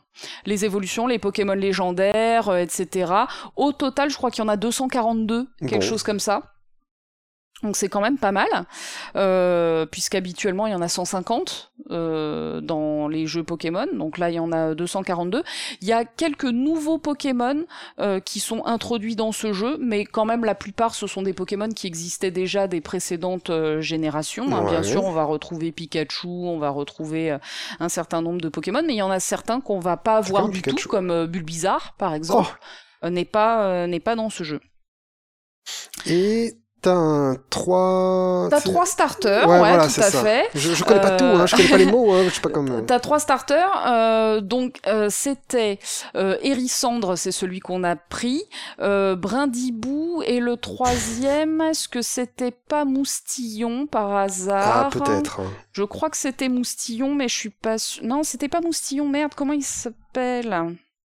Ah, je sais plus. Si c'était peut-être... Bon, bref, je sais plus. Tu veux que je regarde les starters? Euh, non, on s'en fout. Mais euh, en tout cas, nous on a pris Hérissandre, euh, donc le starter de feu, parce que c'est un des Pokémon préférés de, de mon Mhm, chéri. mhm, Mais c'est là, il a bien. une forme différente. En fait, ils ont des formes différentes qui sont les formes de Isui, le, le continent. Euh, et donc, tu as quelques Pokémon comme ça qui ont des formes spécifiques à ce jeu, euh, qui n'existaient pas auparavant. J'ai fait une petite recherche internet. Est-ce que ce Mhm. serait pas le groupe Galaxy? Le groupe Galaxy, exactement. Ah. Bien vu, bien vu. J'aurais jamais retrouvé, donc euh, bien, bien, bien vu. Euh, donc, euh, donc voilà, tu fais des quêtes secondaires qui sont souvent de la quête FedEx de base. T'as une alternance jour-nuit. Ah, T'as un cycle de la lune qui a un impact dans une quête secondaire qui nous a fait galérer comme pas possible, parce que ce cycle de la lune nous a fait t'as galérer. des moments aquatiques, aériens? Tout à fait. Tu as des montures Oh que tu récupères au fil de l'aventure et qui te permettent du coup de euh, explorer différemment le Hmm. monde, soit de courir plus vite, ça c'est la première monture, mais euh, bien sûr de voler, de euh, d'aller sur l'eau, etc.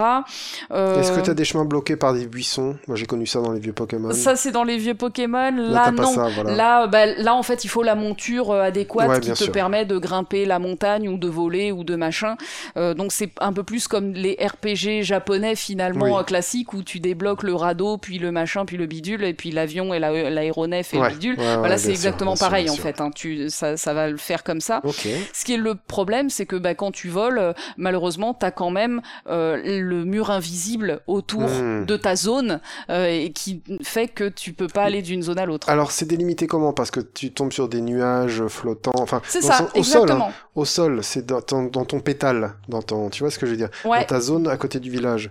Quand t'arrives au bout, est-ce que c'est comme dans Oblivion et on te dit, ben tu peux pas aller plus loin, ça. mais tu vois le décor Euh, non, là tu vois un décor qui est nu Hmm. et t'as un nuage et Ouais, voilà, euh, tu ne ça. peux pas aller plus loin. Ils ont tout mis. Oui, Voilà. il- voilà tous les marqueurs de euh, la, zone là. est finie. Voilà. Euh, donc ouais, tu explores. Alors il y a plein de trucs à trouver. Il y a des petites flamèches à retrouver un petit peu partout. bon. T'as plein de trucs à trouver. C'est c'est des collections dans des collections dans des collections. Euh, et du coup, bah moi qui suis très très complétionniste. Mhm. Donc ce genre de truc, ça marche à mort sur moi. En fait, pas sur Jean-Philippe. Jean-Philippe, lui, il voulait tracer l'aventure. Euh, moi, j'ai, moi, j'étais, non, non, il faut remplir le Pokédex. Il faut qu'on les capture tous. Et lui disait, mais non, moi, je m'en fous. On finit l'aventure. Et en fait, on finit l'aventure. Et on se rend compte que on n'a toujours pas rencontré le Pokémon Arceus, qui donne pourtant Oh, son le, nom. son nom au jeu. Et donc là, je vais chercher sur internet. Et ben en fait, pour rencontrer Arceus, il faut finir le Pokédex. Et voilà. Donc je lui dis ah, tu vois que j'avais raison. Donc on a fini le Pokédex. Eh ben, Et là, en fait, et donc pour voir le boss de fin du Ouais. jeu qui donne son nom au jeu, il faut obligatoirement remplir le eh Pokédex. ben ouais, bah, Et à l'époque où on l'a fait, qui était la première semaine de sortie, ben c'était coton parce qu'il n'y avait pas encore eu la mise à jour qui après a rendu le pop beaucoup plus important et beaucoup plus fréquent. C'est-à-dire que euh, dans cette mise à jour, ils ont augmenté euh, la fréquence de pop et notamment de pop de certains Pokémon rares, déjà des Pokémon chromatiques ou Mhm. shiny comme tu disais tout à l'heure, euh, qui avant existaient quasiment pas. Et surtout, ils ont euh, créé un truc qui s'appelle les mégaparitions, euh, qui fait que dans une zone, à un moment, t'as euh, des dizaines d'un même Pokémon qui Ok. arrive, et donc notamment le, le Manzai, celui qu'on avait Ouais. passé plus d'une heure avant de réussir à le choper. euh, 50, Euh, là, tu tombes sur euh, 20, 20 d'un voilà, coup. voilà, voilà. donc c'est de la merde. Mais au moins, bah, pour les gens qui veulent remplir le Pokédex, c'est beaucoup plus facile maintenant, alors que nous, à l'époque, on avait un petit peu lutté pour certains Pokémon. J'ai pas parlé d'un dernier point, qui est que j'ai parlé d'une d'une faille spatio-temporelle, Mhm. en fait, à, dif- à des moments euh, sur, ta, sur tes maps, tu as des mini-failles qui s'ouvrent et qui vont faire popper des Pokémon aussi pareils qui existent que dans les failles. Et donc, il faut aller dans ces failles spatio-temporelles pour récupérer certains Pokémon rares. Euh, voilà, c'est à peu près tout. Mais donc, t'as plein bien. de mécaniques qui euh, concourent pour faire des collections dans Oui. tous les sens. Et donc, tu récupères C'est tes moins un jeu basé sur le 242 Pokémon. gameplay, les stats des Pokémon, les RPG, et c'est plus un truc de complétion où tu te balades. Oui, parce que le jeu est pas extrêmement difficile, Mhm. euh, surtout si tu captures des barons euh, et que tu te Ouais. fais une bonne équipe bien euh, bien rodée, bien, complémentaire. homogène, Voilà, tout ce qui est gêne. ça, ça, ça fonctionne quoi. Donc, donc Bonne voilà. expérience, mauvaise expérience? Ouais, franchement, jeu sympathique, Mhm. pas un chef-d'œuvre, mais jeu sympathique qui qui qui offre un, un nouveau paradigme dans l'univers Pokémon. Nous, en tout cas, on on l'a éclaté, c'est-à-dire pendant une semaine, on a joué euh, toute la journée. On a, on a dû finir le jeu autour de 70 heures à peu près Mhm. qu'on a fait en, En une semaine. en une semaine. Ok, Voilà. donc, euh, On a joué comme des porquinous, Bien. euh, donc c'est très addictif. En tout cas, sur nous, ça a fonctionné ouais. tout en euh, faisant de gros reproches au jeu, euh, des reproches techniques déjà d'une Ouais, mais il part. t'apporte ta dose, quoi. Euh, ouais, et, mais quand même cette écriture hein, vraiment très mauvaise du personnage qui est la victime tout du long du scénario et qui a pourtant un sourire d'une oreille à l'autre. Hein.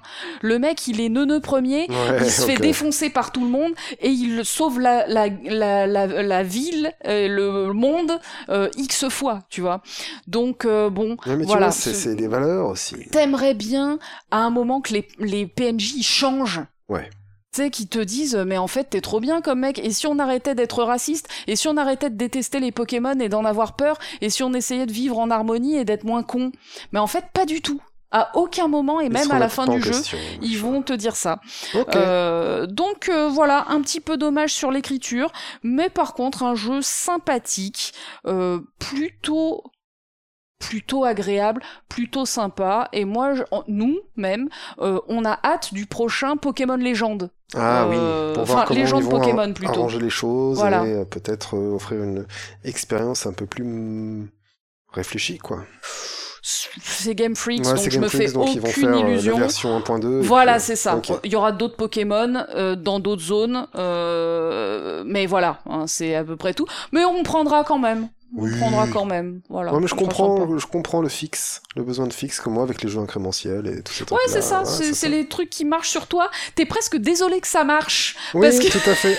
Parce qu'en fait, tu dis, putain, mais je vais passer encore 10 000 heures à euh, collectionner tel truc ou à faire fructifier euh, tel truc. Mais sauf qu'en fait, dans la vraie vie, euh, je, je suis qu'un qu'un qu'une personne en pyjama sur mon canapé. Voilà, bien sûr.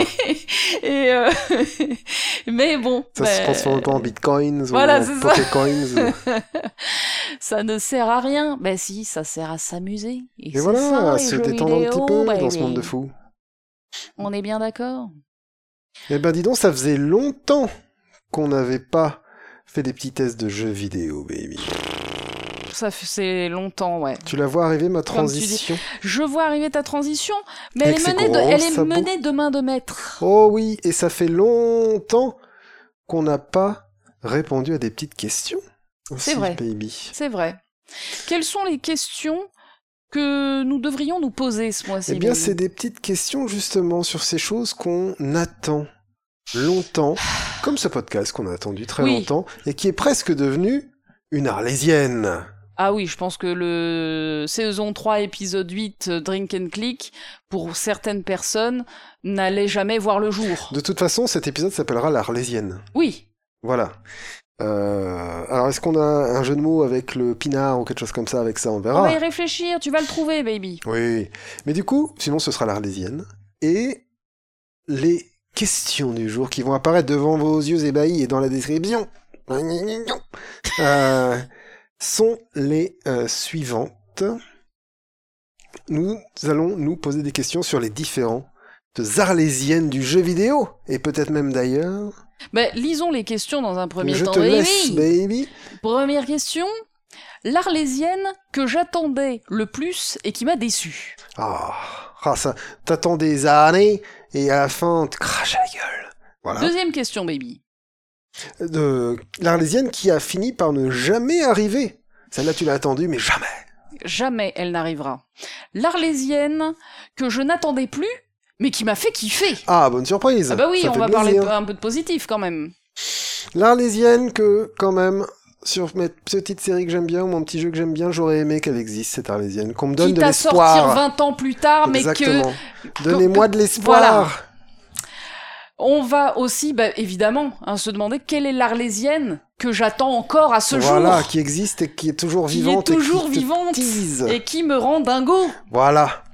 Et au final, il n'y a pas que le jeu vidéo dans la vie, alors euh, parle-nous un peu d'une Arlésienne en dehors du jeu vidéo.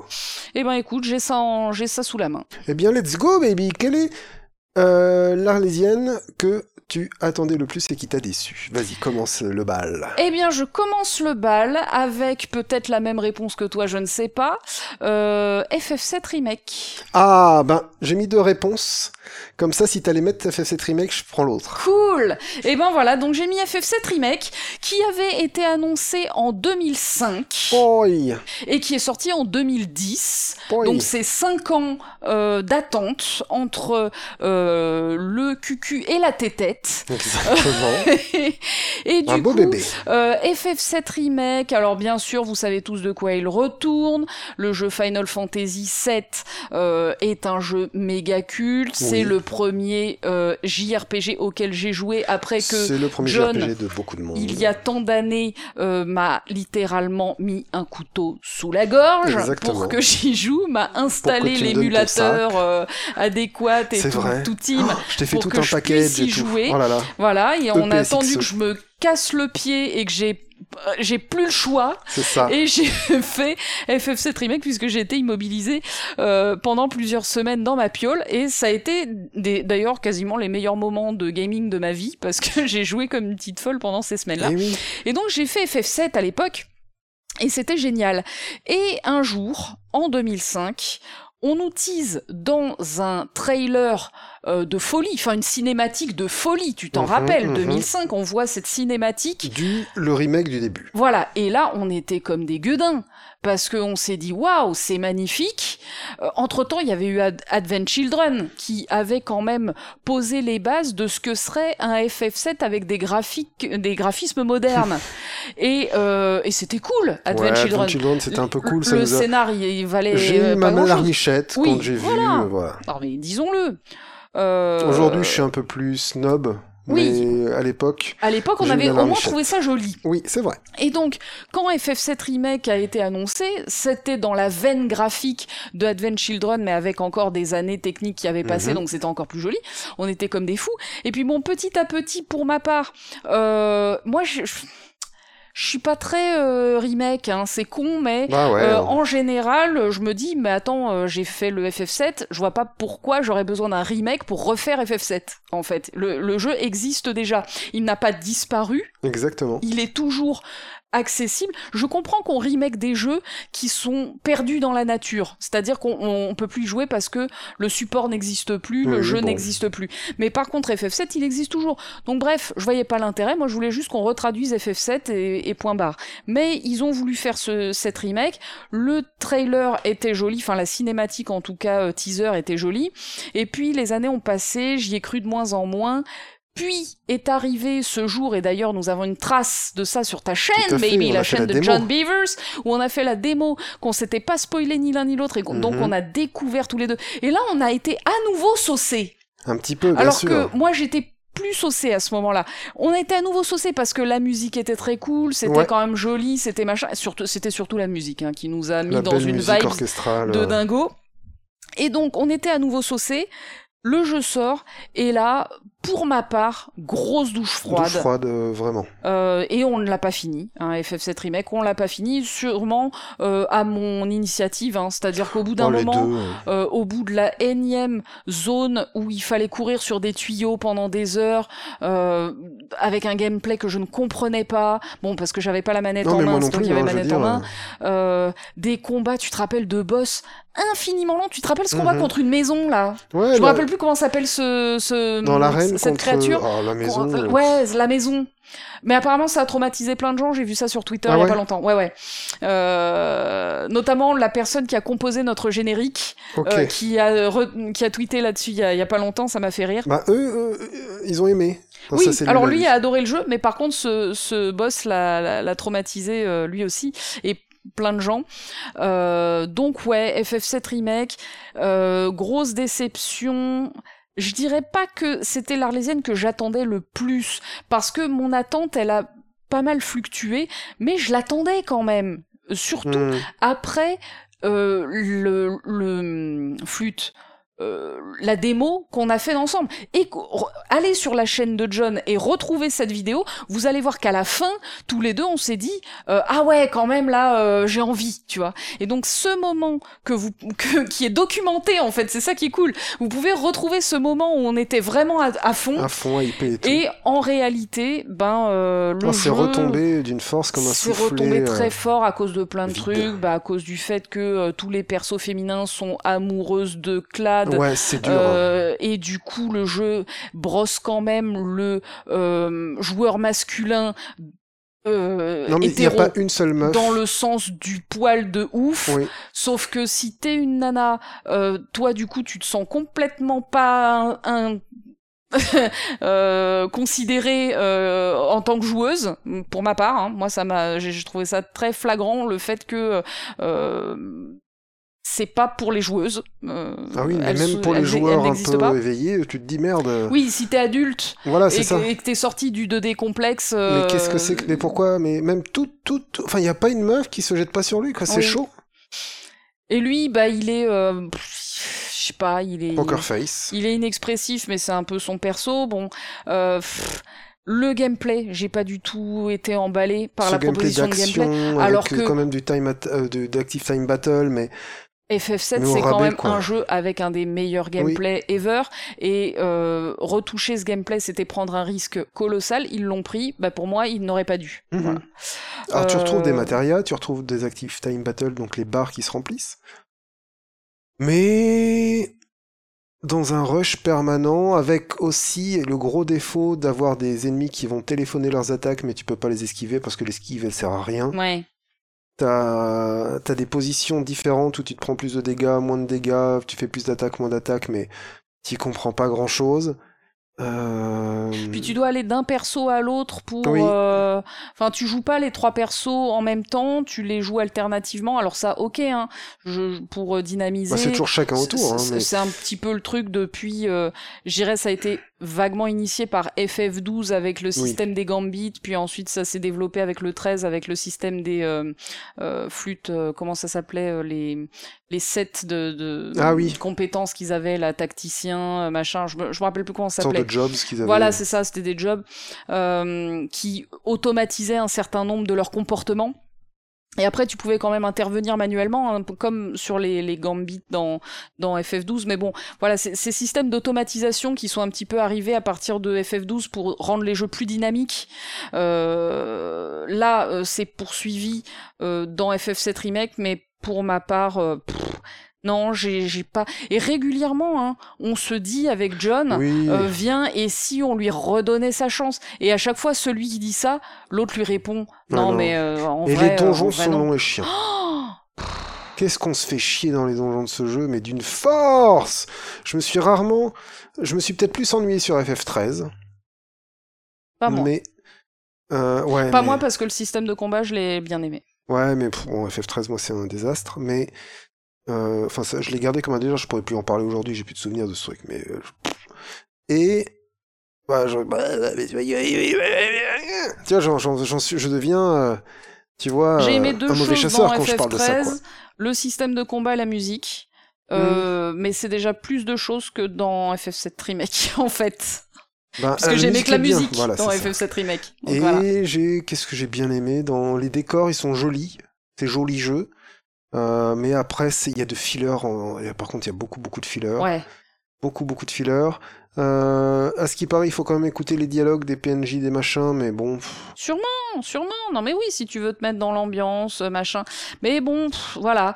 Je, je sais pas. Alors Donc peut-être ça t'a que déçu, c'est- quoi. Peut-être que c'est la vieille conne qui parle. euh, Peut-être que c'est le, c'est un super jeu. Peut-être que c'est un super remake. Un, Peut-être un que- jour, baby, on lui redonnera sa chance en se disant, viens, on se concentre sur le système et on le comprend à fond. Peut-être. Oui. Je, là, je te dis oui par politesse. Hein. Baby. Tu voulais toi aussi répondre FF7 remake. Mhm. Donc, je l'ai fait pour toi. Quel était ton deuxième euh, jeu, ta deuxième arlésienne Qui est le premier, en fait. hein? Ah, d'accord. Que tu as beaucoup attendu et patatras. Bah, j'ai envie de te dire, euh, shake it, baby. Évidemment. Duke Nukem Forever. Le projet a commencé en 1997 et il n'a vu le jour qu'en 2011. Oui, donc grosse- euh, 14 ans. Voilà, grosse, grosse, grosse gestation. Pour sortir un jeu, je vais aller très vite. Pour sortir un jeu sur l'Unreal Engine, Ah, je sais bah, pas combien. plaisir, euh, baby. Nul. L'Unreal Engine nul, tu Ouais. vois. De l'époque, tu sais, le, le gris qu'on avait partout, là. Euh, 3, je dirais. Ouais, je pense que c'est le 3. Et en gros, enfin, tu vois, qui fait, qui fait vraiment à fait, penser à oui, ça. oui. Avec quelques fulgurances, mais quand même, un gameplay vieillot, où tu pouvais transporter que deux armes à la fois. Sur un Duke Nukem, ça fait mal. Voilà. Rempli de références beaufs nulles. Euh, tu sais, c'est le genre de jeu. euh, euh, comment, qu'est-ce qu'il y avait? Je crois qu'il peut lancer du caca au début du jeu. Ah oui, d'accord. Ouais. Euh, Il y a tout un tas de trucs comme ça. La vie, c'est pas de la vie. Alors c'est rigolo, c'est de l'ego. C'est son ego qui descend, plus il se fait Ok. tirer dessus. Et il se fait remonter l'ego par des trucs. Bon. Euh, Un peu olé olé. Des fois, c'est un peu olé olé. hein, on va pas se mentir. Des fois, il y a des trous dans des murs. Et puis. euh, Ah oui. Ah oui, bah oui, bien sûr. Bien Ah. sûr. Euh, et la blague, c'est qu'on sait pas ce qu'il y a derrière le mur. Ouais. Ça, c'est rigolo, dis donc. bon. Les ennemis, ils sont pas géniaux, ils sont pas très malins, fut-fut. Les graphismes ont vieilli dès qu'ils étaient sortis, en fait. Mais il y a quand même quelques fulgurances. Ok. C'est un jeu de merde, c'est de la merde. D'accord. Non, mais voilà. Peut-être pour ça qu'on peut jeter de la merde aussi au début du jeu. Oui, mais c'est un une, une mise en abîme. Foreshadowing. Oh, tu me cises tellement mal, et oui, euh, c'est dégueulasse. Euh, non, non, c'est une mise en abîme du caca, peut-être. Mais vraiment, jusqu'à... Tu sais, les filles dans les cocons. Ouais. Jusque-là, Dans c'est Nukem beauf. 3D, en Dans Duke Nukem 3D, c'était « Ah, s'il te plaît, tue-moi Kill me. euh. tout à fait. Et là, quand il voit... Alors, il, il sort avec deux meufs en même temps, tu vois. Ouais. Qui sont les jumelles Olsen, je crois, un truc comme ça. D'accord. Voilà, ou des imitations de ces meufs-là. Et en fait, euh, dans leur cocon, ils se rendent compte qu'elles se font plus ou moins inséminer, machin, enfin tu vois le genre quoi. Et tout ce qu'ils trouvent à leur dire, c'est euh, euh, Ah, vous êtes vraiment baisés dans tous les sens du terme. Hmm. Donc Amis de la poésie, bonsoir. Voilà. Et pendant que les meufs sont en train de des souffrir, femmes, euh, voilà, c'est adieu. C'est ça, c'est ça. Euh, donc c'est c'est Beaufland, hein, c'est plus que Beauf de France, c'est Beauf d'Amérique. Tu Ouais. vois, c'est le niveau au-dessus, quoi. Et mais il y a quelques fulgurances où il y a un moment, tu te prends un rayon rétrécisseur et tu te balades dans une voiture télécommandée. Ah, sympa. Un petit machin rigolo. Ou alors, tu vois, tu justement, tu es dans une cuisine et puis euh, tout est trop grand, donc Mhm. tu, tu fais un, un moment de plateforme dans les étagères de la cuisine. euh, T'as des petits trucs comme ça. Après, t'as des moments en véhicule qui servent à rien. Euh, on s'ennuie en fait, hein, tout Putain, simplement. des moments en véhicule dans un Duke Nukem, ça me fait vraiment Ouais. bizarre. Mais ok, why not? Avec des, des tremplins. Je te dis ça, le seul que j'ai fait, c'est 3D. Hein, Oui, voilà. je n'ai pas fait le 1 et le 2. Donc, le 1 et le 2, c'était de la plateforme pure. Shoot plateforme. C'était pas du tout un FPS, quoi. Oui, oui, oui, bien sûr. Mais du coup, euh, voilà, je, je, je dis, oh, dans les Duke Nukem, euh, Oui, non, non, sûr. en fait, j'en ai fait qu'un seul. Il y avait, bah, ça a été beaucoup un jeu, des jeux de plateforme. Soit ça a été, il y a eu des jeux de plateforme même sur PlayStation. Il y a eu des third-person shooters sur PlayStation dans Duke in Time. Tu sais, Mhm. il a longtemps et t'as, t'as- Ouais, ouais. tu te souviens de ça? En Moyen Âge et tout ça. Euh, Babes in Time ou un truc comme ça, tu vois, je sais plus quoi, quoi. Et euh, non, et là, ça essaye de faire des trucs dans le passage en tourelle, tu vois, euh, pff, d'hélicoptère et tu tires sur. deux- Enfin, c'est nul, quoi. c'est nul, ça vaut pas tripette. Euh, J'en ai très peu de souvenirs. Tu l'as fait avec mon frère, je crois, non? Je suis pas sûr. Hein? Je suis pas sûr. Je ne sais plus. Il nous, Peut-être. il nous le dira dans les commentaires. Voilà. Et tu l'attendais pourtant. Et je... bah, c'est Duke Nukem. Le Bah 3D, oui. il était génial.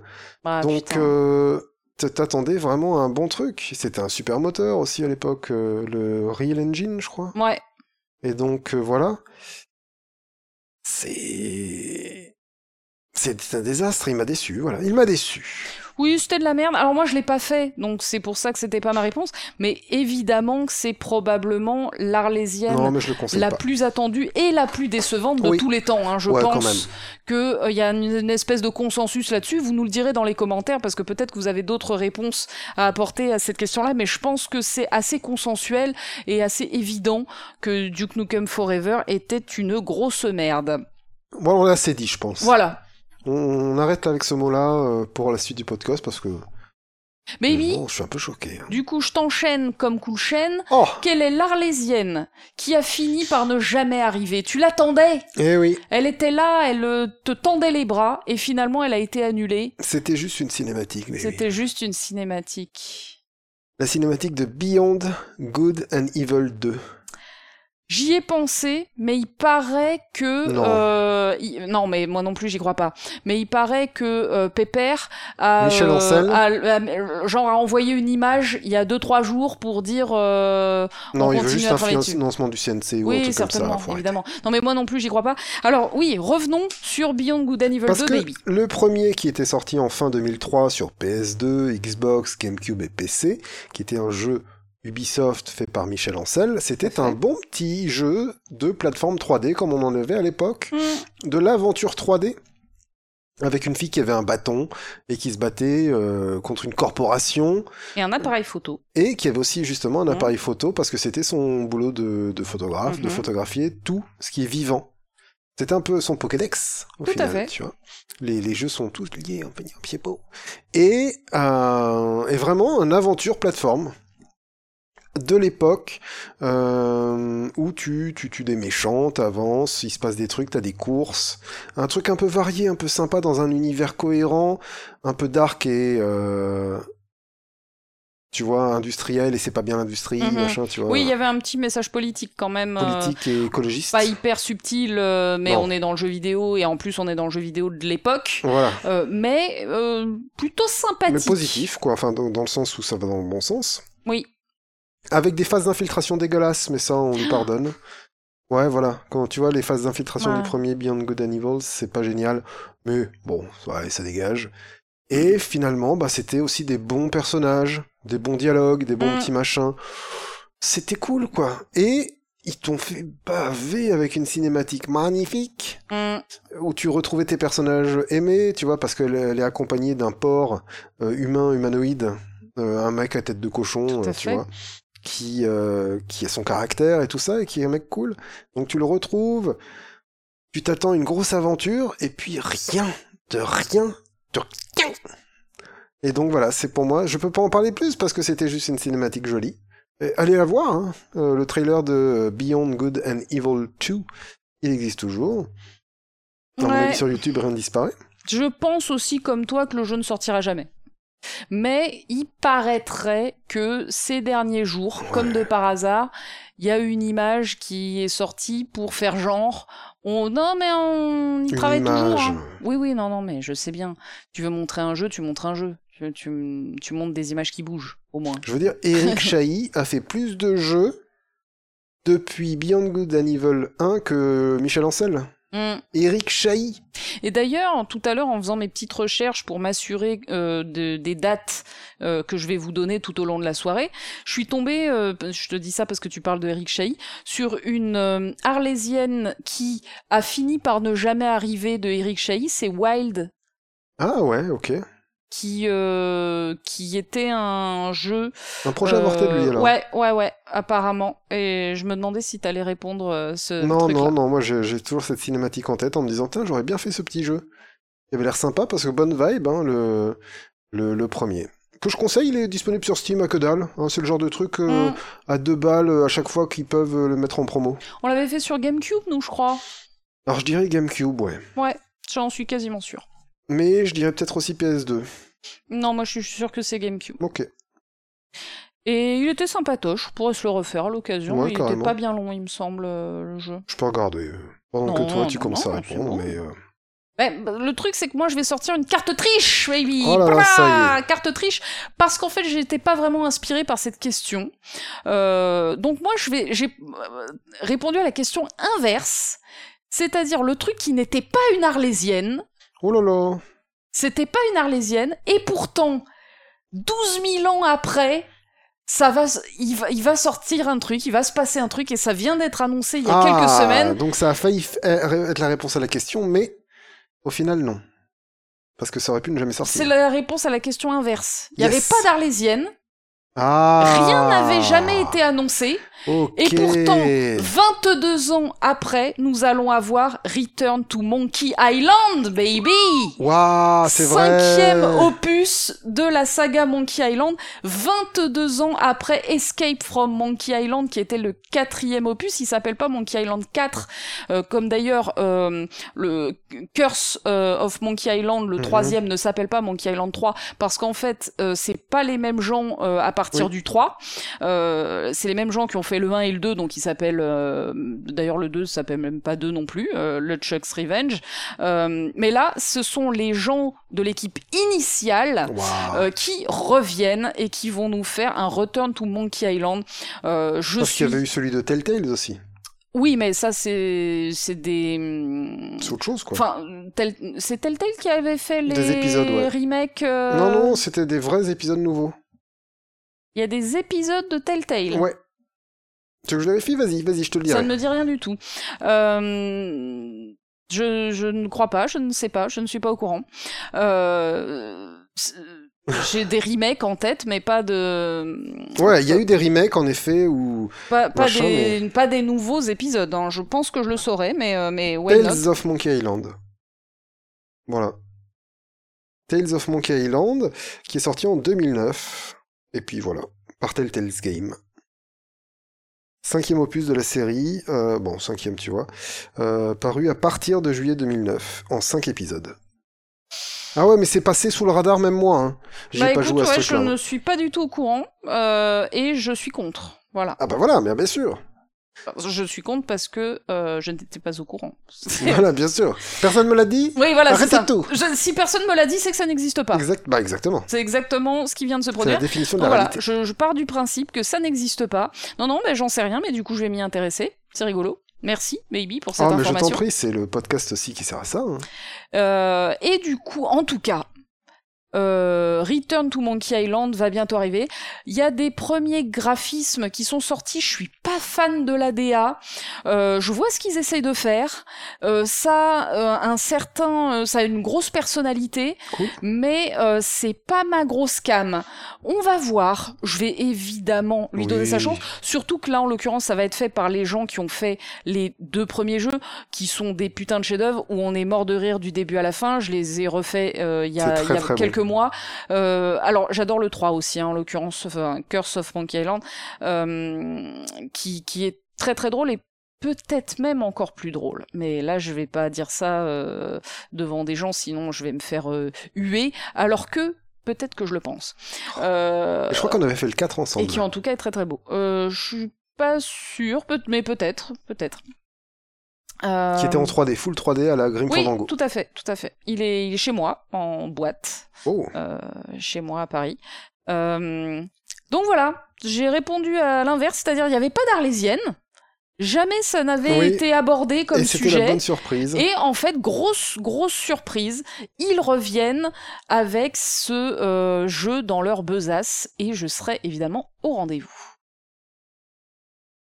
Est-ce que... Qui est-ce qui répond à la prochaine? Est-ce qu'on le ferait pas à pierre, feuille, ciseaux? Si tu veux. Pierre, feuille, ciseaux. Ah, deux papiers. Pierre, feuille, ciseaux. Ah, deux papiers encore. Pierre, feuille, ciseaux. Ah, deux papiers encore Bon, allez. C'est mort, baby, on va Et faire si- deux papiers toute la Non, soirée. non, vas-y. je vais Pierre. répondre à cette question. Ok, bah t'as gagné. Alors, pose-moi la question. Euh, L'Arlésienne que je n'attendais plus et qui m'a fait kiffer.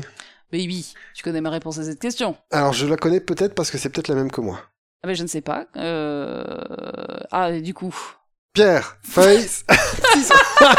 Encore deux papiers, putain, quel enfer Bon, mon Arlésienne euh, que j'ai Est-ce qu'il est sorti en attendu- 2016 Il est sorti en 2016. Fin 2016, décembre. Euh, je sais pas, j'ai pas noté, ça t'es ouf. Euh, mais possiblement, c'est The Last Guardian. Pareil. Bah évidemment, Attends, hey, baby. alors, baby, on a fait des pierre, feuille, ciseaux, on a sorti le même. Quatre feuilles d'affilée Quatre et feuilles d'affilée. c'était la même réponse. Vous avez assisté à une transmission de pensée, les amis, euh, On- on- extraordinaire. nous sommes la même personne, nous sommes androgynes. Euh, c'est possible, mais tu n'es pas une très belle femme. Et je ne pense tu pas être un très bel être homme. un homme très gaulé. Ouais, voilà. Je, en tant qu'homme, ma virilité est... Mais du coup, je suis un bel homme et t'es une belle femme finalement. Enfin, tu vois, on peut, on peut rester dans nos. En tout cas, tu es un homme masculin et je suis une femme féminine, Ah oui. on peut dire.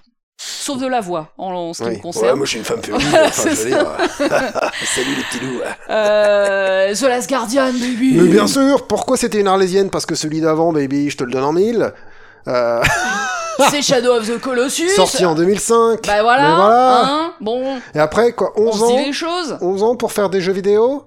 Euh, Qui c'est qui paye derrière Oui, parce que la première annonce de The Last Guardian, c'est 2009, baby Oh là là là là là là. Donc 2009, là, on commence à nous dire, hein, que Monsieur Fumito Ueda, Tricot euh, voilà. Qu'est-ce qui nous tricote celui-là? Oh, joli Et ben, résultat, c'est sept ans plus tard que euh, le mec, il s'est bougé le cul. Sur PS3, quoi. Voilà. Pour faire un jeu magnifique, hein, je veux dire. Bon, et c'est pour ça qu'il nous a fait kiffer. Pour faire, pour moi, peut-être encore aujourd'hui, le plus beau jeu vidéo de tous les temps. Euh, Il pas faut le faire en forcément let's play, il est bien un techniquement, hein. ce jeu. Ben oui, mais euh,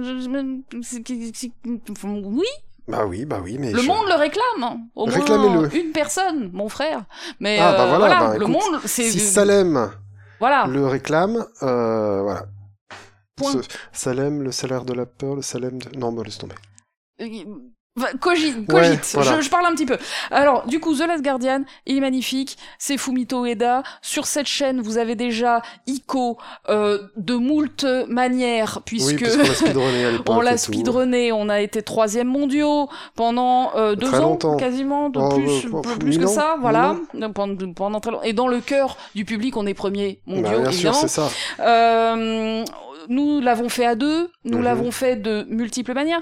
Euh, Shadow, of the Colossus, on a fait un petit let's play. on a fait un let's play, j'étais très malade, donc un jour on le refera peut-être avec Ouais, un peu plus ouais. d'énergie.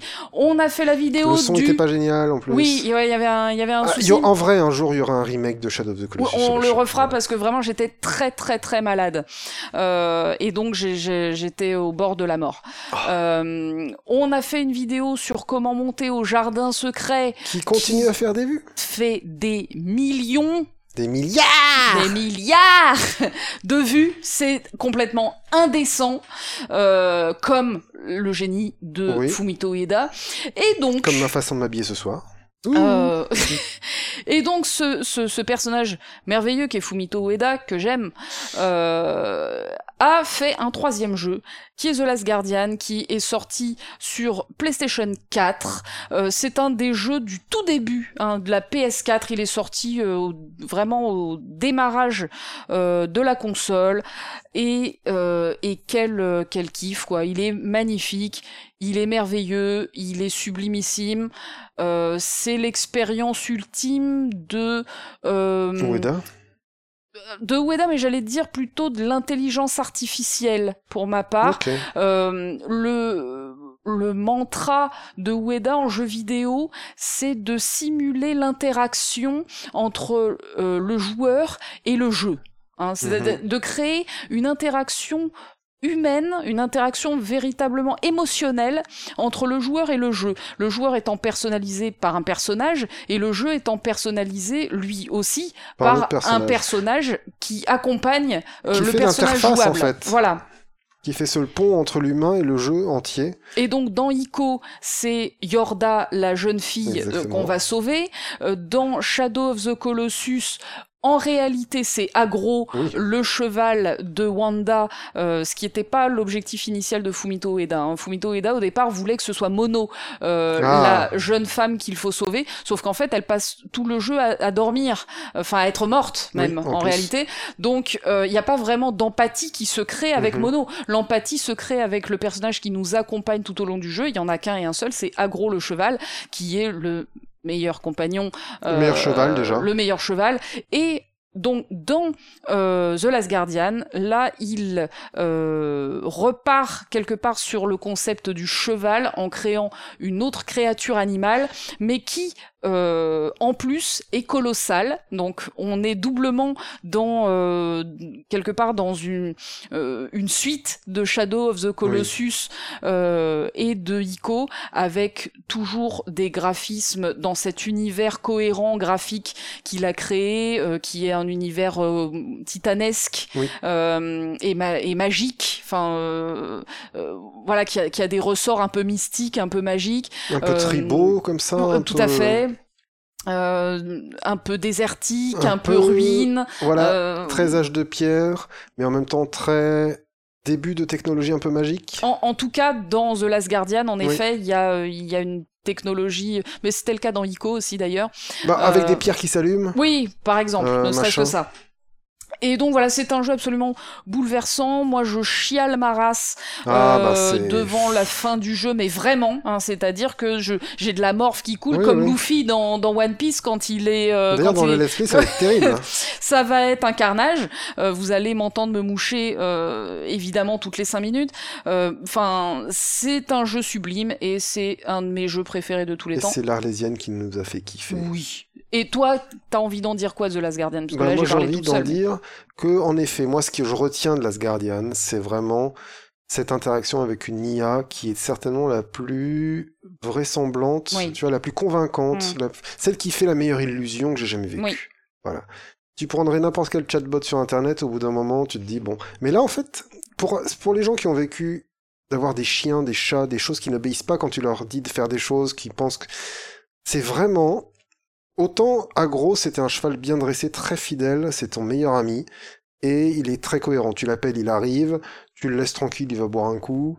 Euh... Mais parce que tu, veux, tu peux te dire que Agro, c'est aussi un animal qui a été domestiqué, qui a été dressé, alors que euh, Tricot, en l'occurrence, c'est un animal sauvage. C'est ça, c'est ça. Et donc, tu dois aussi faire avec ses caprices, tu dois faire avec le fait qu'il te comprenne pas toujours. Euh, quand il te comprend, c'est cool. Euh, tu finis par mieux communiquer avec lui, tu apprends comment, mmh. apprends comment lui parler. Moi, j'ai eu aucun problème dans ma partie, hein, pour ma part, euh, aucun problème pour me faire obéir de tricot. Ouais, mais moi, je me souviens de deux trois trucs, enfin, tu vois, mais qui sont très comme ça vraisemblables.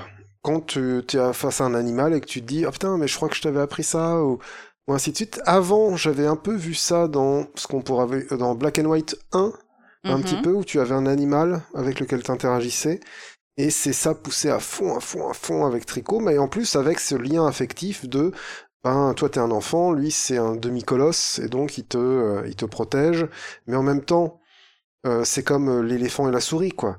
Tu vas aussi, parce que ce n'est pas que euh, Tricot, tu ne fais pas, tu n'es pas que son petit frère qui va protéger et en fait tu es fragile face à lui. Des fois, c'est lui qui se retrouve dans une, une, situation de fragilité et c'est toi qui vas l'aider. Tout à fait. Donc vous êtes vraiment en symbiose et dans une symbiose affective, voilà. Mm. Et, et, vous vous attachez l'un l'autre parce qu'en fait vous pouvez vous faire confiance, et ainsi de suite. Et, et il est de plus en plus investi et toi aussi tu es de plus en plus investi. Euh, et c'est beau, putain. C'est magnifique. Et, et c'est un mi-chien, mi-oiseau. Ouais, il y, a quatre animaux euh, différents. C'est une chimère, on va dire. Voilà. Avec une mhm. seule tête, hein, mais c'est ce qu'on appellerait une chimère. Et son corps est couvert de belles plumes. Mm. Euh, où tu t'accroches et tout. Enfin, voilà, je veux dire.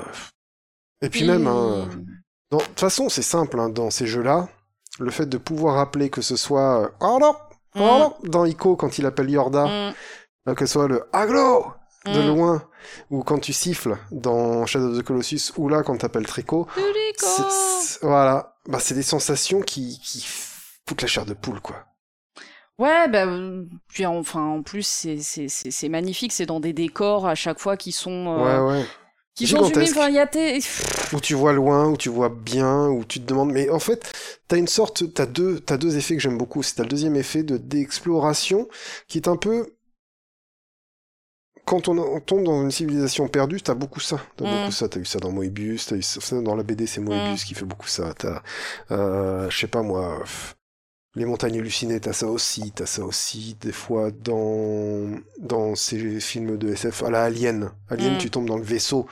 Tu sais, euh, où ils sont à voir, là où il y a tous les œufs, mais Mhm. tu, tu te dis, mais attends, le mec là, le, le, le mec sur son fauteuil, qu'est-ce que c'était sa technologie, qu'est-ce que c'était sa civilisation, pourquoi est-ce que c'est comme ça chez lui? Enfin, tu vois, pff, tu décolles complètement Oui. et t'essayes de faire de la cohérence et de te dire, bon, comment est-ce qu'ils vivaient ces mecs-là? Et dans ces jeux-là, c'est complètement ça. T'as des ruines, t'as des choses qui s'activent encore un petit peu, et tu te dis, mais waouh, euh, devant cet escalier, il fallait pas avoir euh, oublié le sel en bas, quoi. Tout à fait. Et, et tu vois, et tu te dis, ok, donc ils ont vécu comme ça, ils ont vécu comme ça. Tu te, tu te poses plein de questions. Dans Myst, Myst est beaucoup comme oui, ça aussi. bien sûr. Bah, Donc- Dracula 3000 aussi, par exemple. bien sûr, Dracula 3000, le film euh, culte de notre euh, jeu. Ouais, de nos soirées. euh, En gros, hier soir, on s'est rematé trop un film culte pour nous qui s'appelle Dracula 3000, Dracula 3K. C'est de la merde, mais c'est un nanar. Et c'est c'est fandard, quoi. Voilà. Et, et ils arrivent dans un vaisseau qui a 50 ans. Et donc là aussi, on peut faire, Voilà, mais. on peut faire ce tu parallèle-là, vois que je ne disais pas ça pour rigoler. Mais moi j'aime mais- beaucoup ça, c'est vraiment, hein, allez, tu me fous dans Oui, une oui. civilisation et je dois comprendre ce qui se passait. Journey, Hmm. Journey, c'est beaucoup ça. Journey, euh, c'est les murs qui essayent de te parler hein, dans Journey quand même. Donc quand voilà, quand c'est les murs qui essayent de te parler, le décor, euh, même dans Fallout 3, Hmm. tu, tu, tu arrives Ouais, dans un sûr. truc et tu dois comprendre par le décor comment ça se passe, ou ça s'est passé plutôt. Hmm. Ah bah ça moi c'est et puis voilà il y a enfin c'est il y a tout qui est checké quoi. Tout à fait. Et le, le, le jeu vidéo est le média parfait pour, euh, pour faire ça, parce que tu Mhm. peux prendre le temps de regarder les choses, tu peux les regarder sous plusieurs angles, contrairement au cinéma où euh, si le truc est passé un peu vite et que t'avais pas la tête à ça à ce moment-là, ben, tu l'as peut-être pas vu et tout ça, le, le jeu vidéo te permet vraiment de te poser et si tu en as envie, de commencer un peu à fantasmer sur, euh, sur le monde, euh, comment il... et euh, moi ça me fait un deuxième jeu dans la tête. Comment hein. il tournait Mais exactement, ouais, c'est ça. C'est ouf. C'est cette Et- imagination qu'on peut avoir et qu'on qui a été beaucoup stimulée aussi quand on joue à Morrowind. Hein. Mais Euh, tu- exactement, tu là j'y pensais voilà. exactement pareil, mais enfin c'est c'est la symbiose quoi. Eh oui, mais baby, symbi- serons-nous symbiotiques Symbiose sur la quatrième la question? La quatrième réponse est non, vu que j'ai vu ma réponse et que tu n'auras pas la même. Baby, quelle Hein est l'Arlésienne? Que tu aurais aimé voir exister Je suis un homme simple. J'aimerais bien qu'on me reparle de Panzer Dragoon. Oh, très bonne réponse Parce que ils nous ont fait un remake de Panzer Dragoon en 2020, en mars 2020. Très bien. On l'a fait sur la chaîne. On l'a fait super, d'ailleurs, euh, regardez-le. Pulvérisé. Tu l'as pulvérisé. Oui, mais tu étais là euh, sans ton là. énergie. Tu as fait. C'était un Genki Dama où je prenais ton énergie pour pulvériser ce jeu. Je prends. Il y avait eu Panzer Dragoon Horta, qui était un rail shooter comme les deux premiers. Mhm, Euh, en 2002 sur Xbox. mhm. Et il y a mon gros chouchou, Panzer Dragoon Saga Donc 1998 tu me rebats les oreilles depuis tant d'années, mais j'en ai toujours pas vu la couleur, baby. Exactement, mais ça viendra. Ah. Panzer Dragoon Saga viendra sur cette chaîne. Ah, Euh, Là, je- on parle. Je ne mourrai pas avant. tu t'y engages. On me met dans un lit d'hôpital en me disant vous avez euh, X semaines, arrêtez tout, filez-moi de quoi enregistrer Panzer Dragoon Saga Très et je mourrai comme ça. Ok. Vraiment. C'est noté, hein, vous le notez, hein, les amis. Hein. Là, je compte sur vous pour garder Si cette ça doit archive. être la dernière chose que je dois faire, c'est ça que je ferai. Un enregistrement de Panzer Dragoon Saga, il faut que je donne ce jeu au monde et à la francophonie.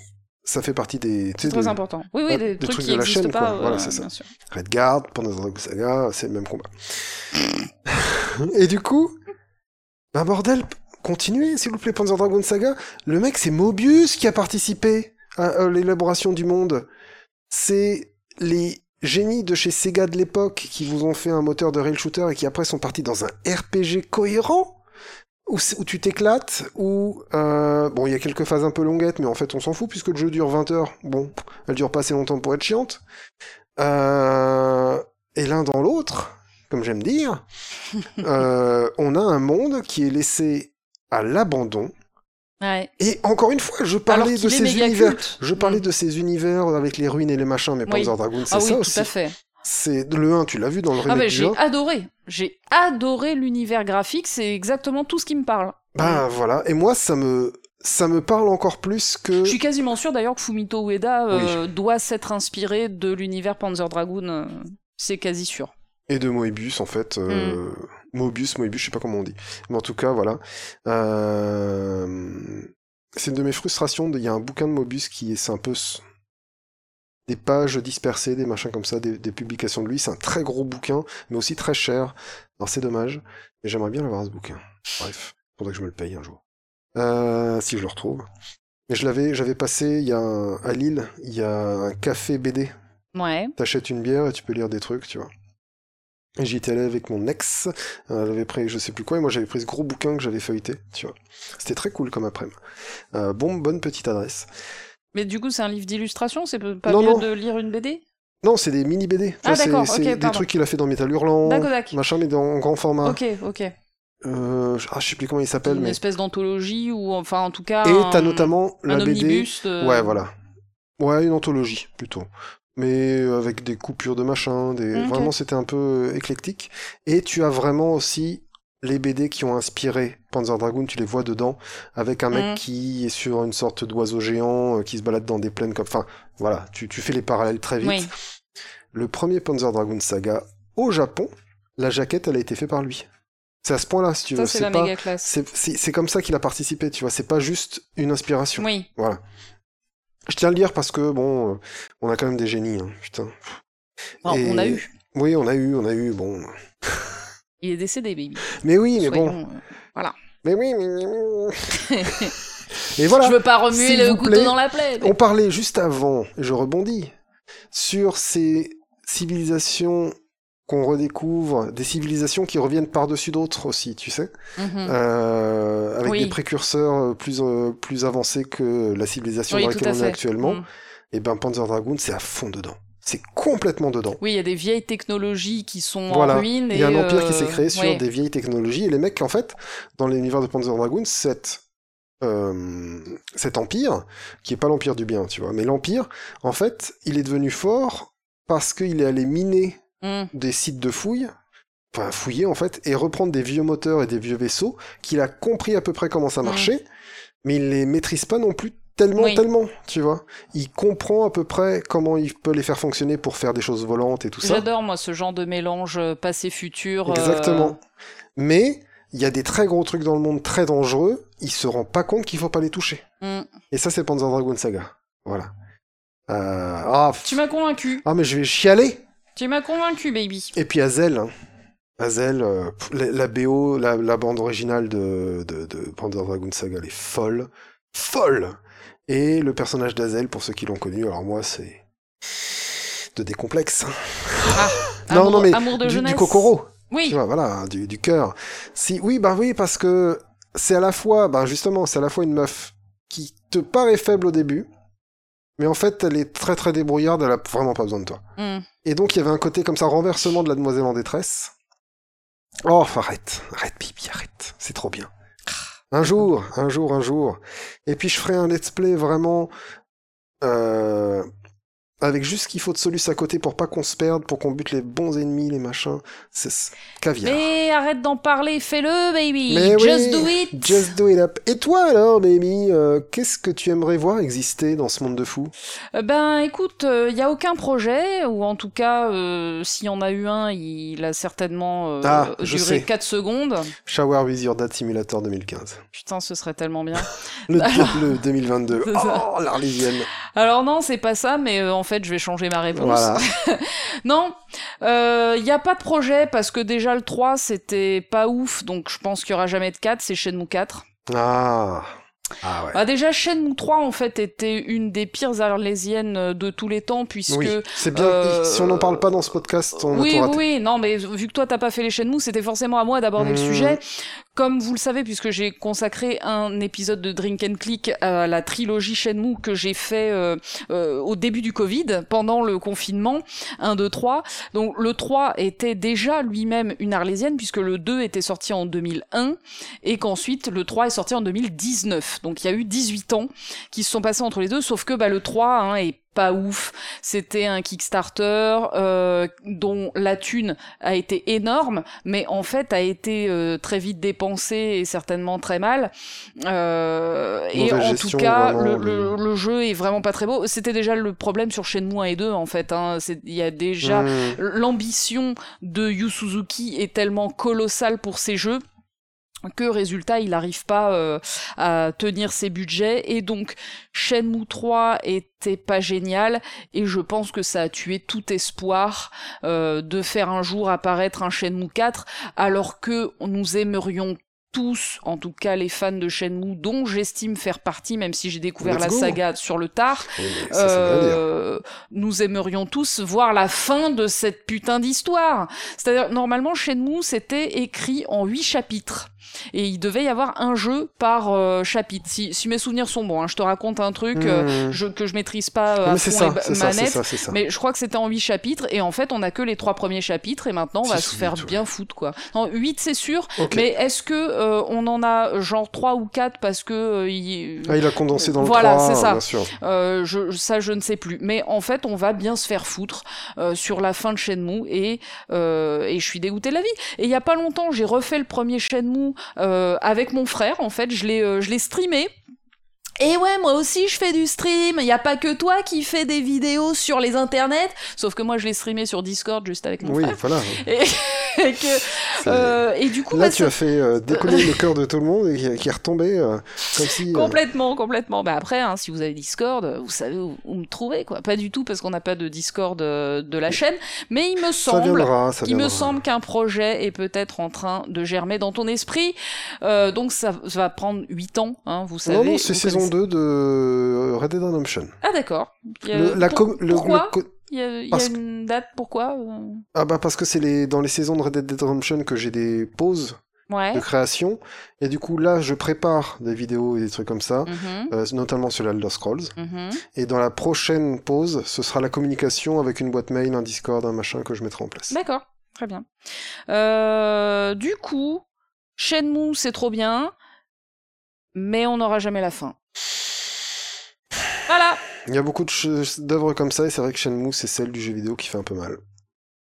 Ouais, Mais qui est tellement, même le, le 3 c'était tellement devenu une arlésienne qu'il fallait arrêter d'y croire quoi. Arrêtez, arrêtez de vous faire mal. Tu vois? Mais après on l'a eu, hein. moi je l'ai pas détesté, le 3 il avait euh, un certain nombre de défauts, mais je l'ai pas détesté.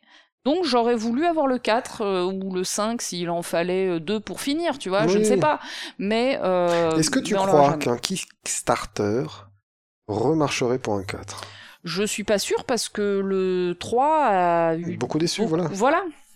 Je pense que si le 3 avait été bien, le 4 aurait marché du- de la balle. Mais ça n'est pas le cas. Donc. euh, C'est triste de voir un mec comme Yu Suzuki faire un, des jeux qui plaisent pas alors que c'était vraiment un pilier chez Sega quoi. Ouais. D'ailleurs, tiens, c'est vrai que nos deux réponses étaient des jeux Sega, finalement, Ah bah oui, dans voilà. cette question 4. La saga de Sega. Mais moi, j'étais très Sega hein, ces dernières années. Entre Shenmue et Yakuza, euh, j'ai joué Bien sûr. énormément à des jeux Sega. Donc c'est c'est une, euh, Moi je reconnais vraiment le. une écurie que je, je découvre en ce moment, Ouais. mais que je kiffe. hein. Moi je vais en choquer encore beaucoup mais euh, j'assume. Je n'aime pas Sonic. Mhm. Vraiment. Euh, J'ai jamais joué à un jeu, mais ça m'a jamais attiré, donc je peux comprendre. C'est pas génial. Enfin, pour moi, c'est pas génial. Je comprends le principe. euh, Je vois très bien. Je sais qu'il faut aller dans le haut des niveaux et pas dans le bas. euh, que c'est plus de la maîtrise que les. Je, je, ça, non. J'aime pas. Il glisse tout le temps. Il saute mal. Il me gonfle, ce, ce. Ok. Euh, J'aime pas Sonic. Voilà. Eh ben, Toss Sonic, Tos, non, je, je suis un, je suis un Mario Man. oui. Je suis un, je suis un Nintendo Bro. Tout ça, quoi. Mais ils ont fait des super trucs. La Saturn est une console que j'aime d'amour, sur laquelle j'ai joué à, Duke Nukem 3D. C'est vrai. Tu vois? Euh, Voilà, c'était. Et puis il y avait Panzer Dragoon Saga dessus, je sais pas si je l'ai déjà dit. Enfin. ah, les questions 5, baby, j'en peux plus. Bah, lis-moi la souvenirs. question, et puis comme ça, je peux y répondre. Bah ok, baby. mais l'Arlésienne alors que t'attends encore Hein? L'Arlésienne que j'attends encore, Oui. à ton avis, baby? Oh, Parce que moi, j'estime que ça commence à être une Arlésienne. Ah oui, étant bien sûr, donné je sais, je sais ce que... Le oui. nombre d'images qu'on a Le tout petit trailer. Voilà. C'est-à-dire de- qu'à un moment, faut qu'on arrête de se foutre de nos gueules et qu'on nous donne peut-être une date de sortie plutôt que de nous ressortir éternellement le précédent jeu. Voilà. Euh, Dix ans après, hein. Dix ans après, voilà. Qu'on avait Euh, découvert en live le dixième anniversaire de Dégueulasse, Voilà. cette pêche nulle. Enfin, bon.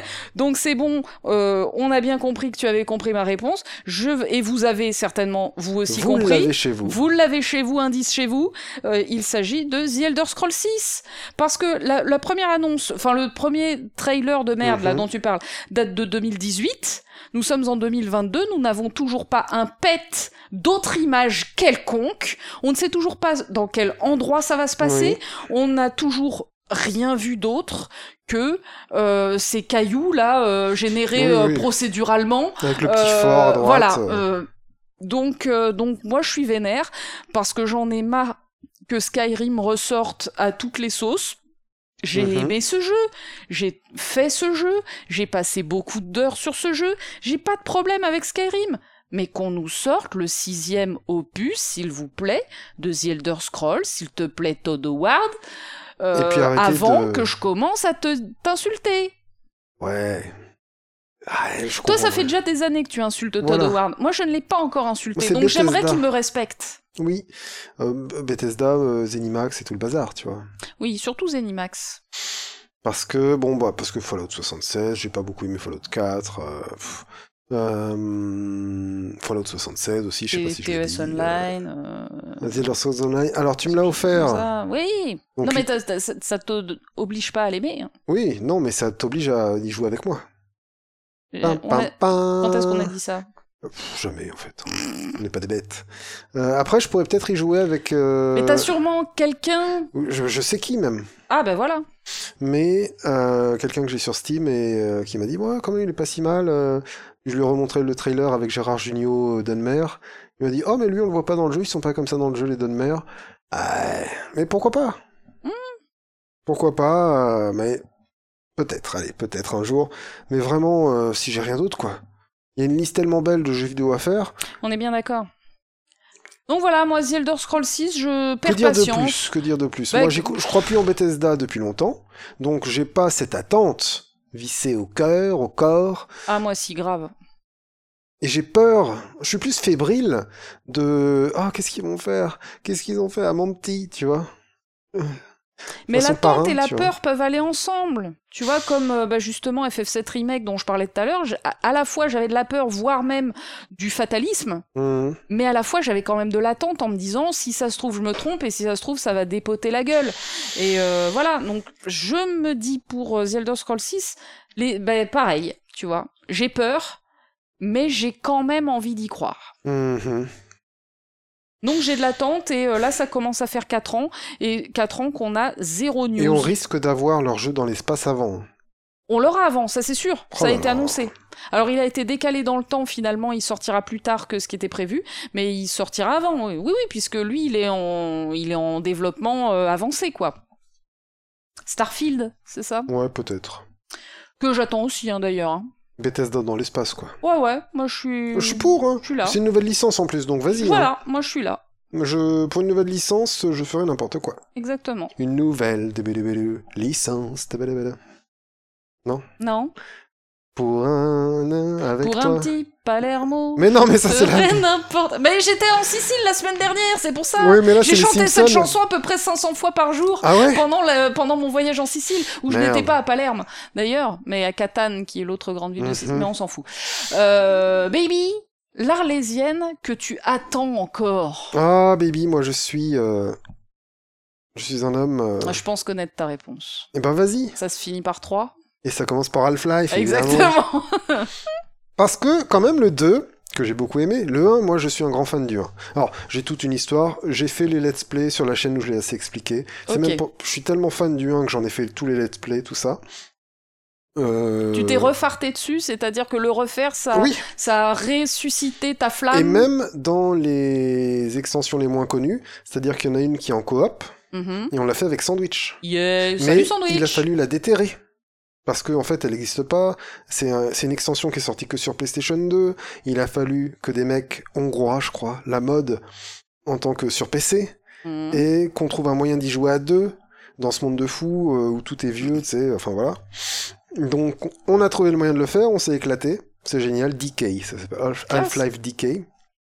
Et même, tu vois, les petites démos qu'ils avaient sorties avant avec deux trois maps inédites. J'ai tout fait de Half-Life. D'accord. Parce que je le kiffe beaucoup ce jeu. Et je me dis même que son lore se tient lui-même.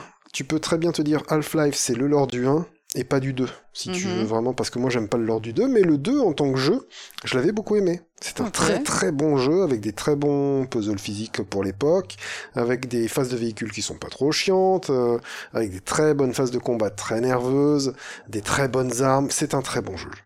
Voilà. Et il est sorti en 2004. Depuis, qu'est-ce qu'ils nous ont sorti en mars 2020 Euh, Half-Life Alix en Mhm. VR. Mais c'est pas ça que je t'ai demandé. Et ça pique. Je ne t'ai pas demandé un jeu VR qui va me coûter 5000 balles, rien qu'à Ouais. faire tourner. Parce que moi, sur ma GTX 970, qui fait euh, à peine tourner euh, Subnautica, Oui. euh, voilà quoi. hein. Oui. Donc, je trouve ça. Je comprends qu'on veut y jouer avec les attentes, machin. Euh, C'est un peu le. Alors, je... on veut. Comment dire? Mais est-ce qu'il est en développement, ce Half-Life 3 Mais ils le diront jamais. Ils sortent les trucs, euh, même si on avait Portal 3 demain, on l'apprendrait une semaine avant. hein. Ouais. Donc, on ne sait pas. On sait juste que, en plus, l'épisode 3, qui aurait dû finir Half-Life 2, il y a eu Half-Life 2, le jeu, Half-Life 2 épisode 1, Half-Life 2 épisode 2, qui finit sur une sorte de cliffhanger. Ok. Je ne sais pas comment le scénario évolue dans Alix. Et finalement, je m'en fous parce que c'est un spin-off VR et que j'ai pas la VR et que je vais pas payer des milliers d'euros pour avoir un PC, un casque et être dans mon salon comme ça, euh, en train de, taper les murs. Il y a la place pour jouer à la VR ici, tu vois. Mais, bah non. Moi, je veux, moi non. Merci. Euh, je Oui, nous, ça, nous, ça, emballe pas du tout comme euh, proposition de, de gaming. euh. C'est rigolo la VR, hein, j'ai essayé. Ça, c'est rigolo 5 minutes. Oui, voilà. Franchement, 5 minutes, tu te mets un casque et tu fais un manège.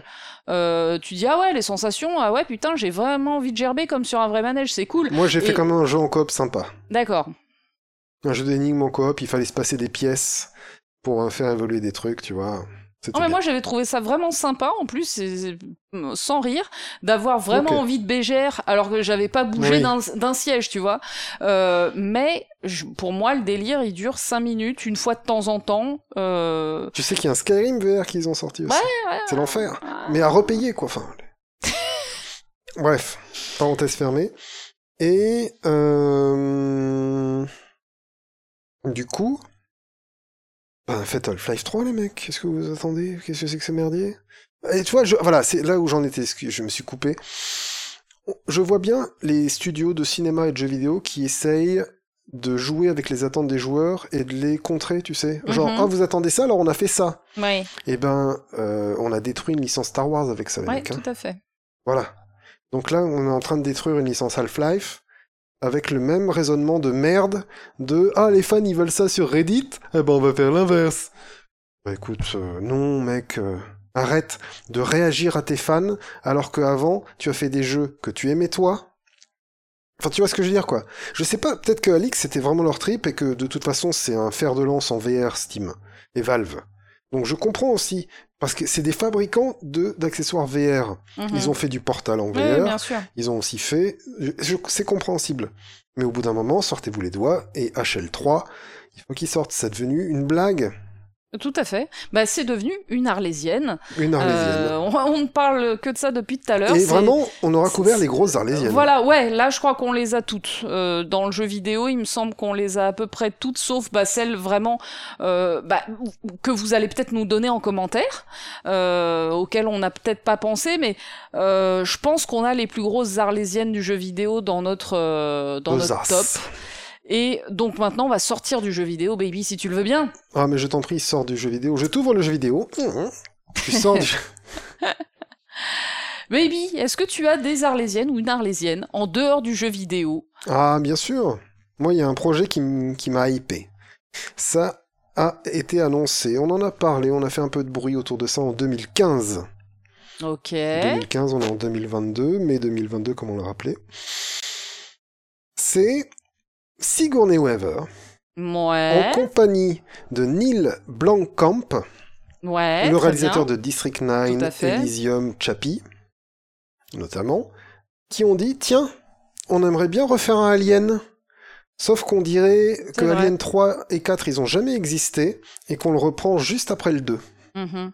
Comme ça, euh, les personnages qui sont morts, ils sont pas morts, et on continue après Alien 2. Bon, Aliens. enfin, ils sont plus très frais quand même. euh, on peut ressusciter les personnages, mais sauf que les acteurs, ils ont pris Ah 30 bah, ans bien dans sûr, la gueule. bien sûr, mais au pire, euh, ils se débrouillent. Tu vois? Et au pire, tu prends d'autres acteurs et les mêmes personnages. Ouais.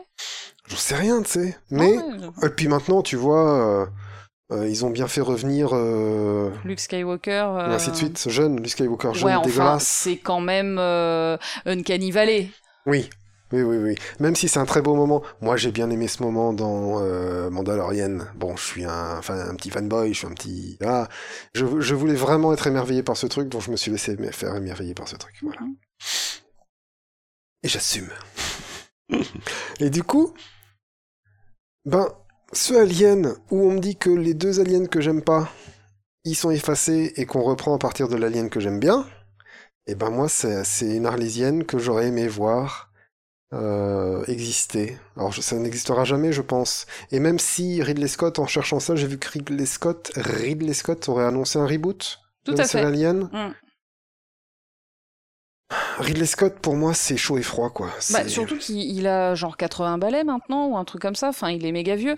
Euh, après, euh, je, je mets une petite euh, nuance sur Blomkamp parce que, à mon humble avis, il a fait qu'un seul bon film qui est District Oui. 9. Hein, euh, qui, alors que j'ai adoré. Par contre, je l'ai jamais revu tellement qu'il m'a bouleversé ce, ce, ce film. J'ai jamais osé euh, le revoir, mais je l'avais adoré à l'époque au cinéma. Euh, mais euh, par contre, ouais, les, les autres étaient pas ouf, quoi.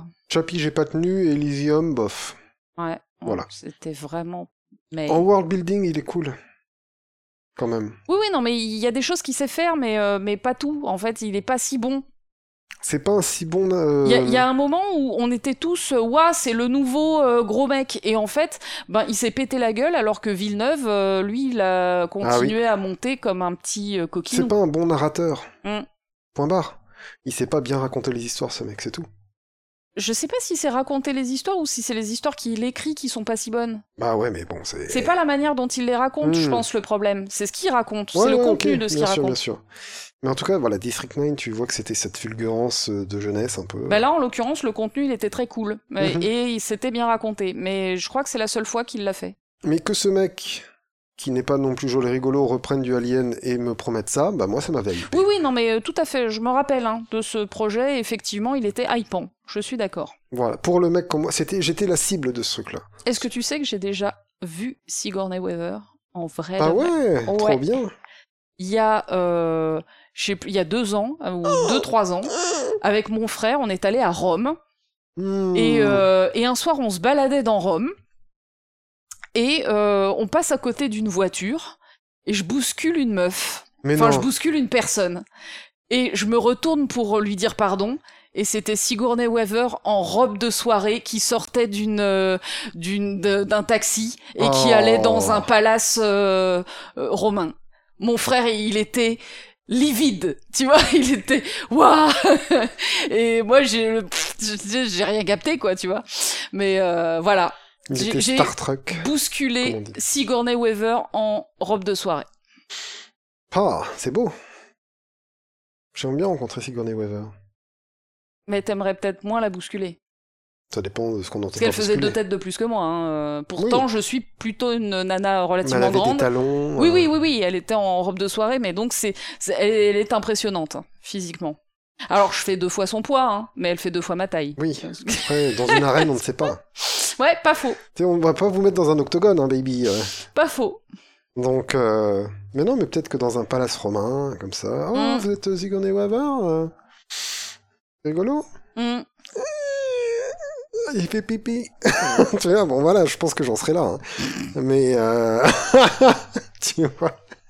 Ouais, du coup, le projet de Ridley Scott, t'en penses quoi? T'as envie ça- je... J'emmerde Ridley Scott dans la franchise Alien avec Covenant. Ok. C'est noir et blanc, chaud et froid, euh, oui et non. Pour moi, Ridley Scott, il a fait des films qui sont pour moi des chefs-d'œuvre absolus que, que dans mon top 3. Mhm. Et euh, Blade Runner, euh, Alien, enfin tu vois quoi. Mm. Et les duellistes, c'est très cool aussi. Euh, Gladiator, c'est pas si mal. Hmm, D'autres films comme ça que, qui m'échappent. hyper over-hypé, hein, Gladiator. Ouais, c'est un peu. Pour moi, Gladiator, c'est un peu trop carton-pâte, mais voilà. Et, euh, et il a aussi fait des merdes comme les Covenants, qui sont des, des étrons finis, et sa série, là, euh, Mongolf, ou je sais pas quoi, euh, c'est de la merde. Donc, euh, au bout d'un moment, Ridley, calme-toi. Ridley, fais pas le con, fais pas le con, Ridley, fais pas le con, pose cette caméra, Ridley. non, j'y crois, c'est maintenant. Fais pas le con, t'es trop vieux, tu vas te faire de mal au dos. Et, mais voilà. Faudrait que je me renseigne sur ce mec pour comprendre comment il peut faire Blade Runner et Covenant dans la même vie? Ah, 30 ans plus tard, ou 40. Oui, mais d'accord, mais Je sais pas. j'ose plus regarder ces films. Ça se défend. Et toi, Baby En Alors- dehors du jeu vidéo? Alors, une, euh, une arlésienne qui commence vraiment à être ridicule, et d'ailleurs c'est une blague, hein, c'est une blague pour tout le monde, euh, Mhm. c'est une arlésienne littéraire, euh, Ah. c'est quand est-ce qu'on aura enfin la suite, le sixième tome de Game of Thrones, euh, alors tout en sachant que le quatrième et le cinquième sont médiocres, Ah. euh, donc très sincèrement, euh, voilà, je sais pas une grosse attente, mais vu que la série s'est effroyablement vautrée sur son final, Oh. j'aurais aimé savoir euh, comment euh, Martin écrirait lui la fin de, de cette série. Mhm. Euh, même si euh, les, les deux œuvres sont très différentes. hein C'est un peu... très euh, très très différentes. Euh, mais voilà, j'ai- j'ai- j'aimerais quand même savoir comment lui, est-ce qu'il réussirait à se dépatouiller avec la fin de son œuvre? Je pense que non, et que c'est pour ça qu'il ne l'écrit pas. Ah Euh, Le dernier tome, euh, donc le cinquième, est sorti en 2011. Depuis, ça fait donc 11 ans qu'on attend le sixième tome. Il paraît qu'il l'écrit, il paraît même qu'il va bientôt sortir.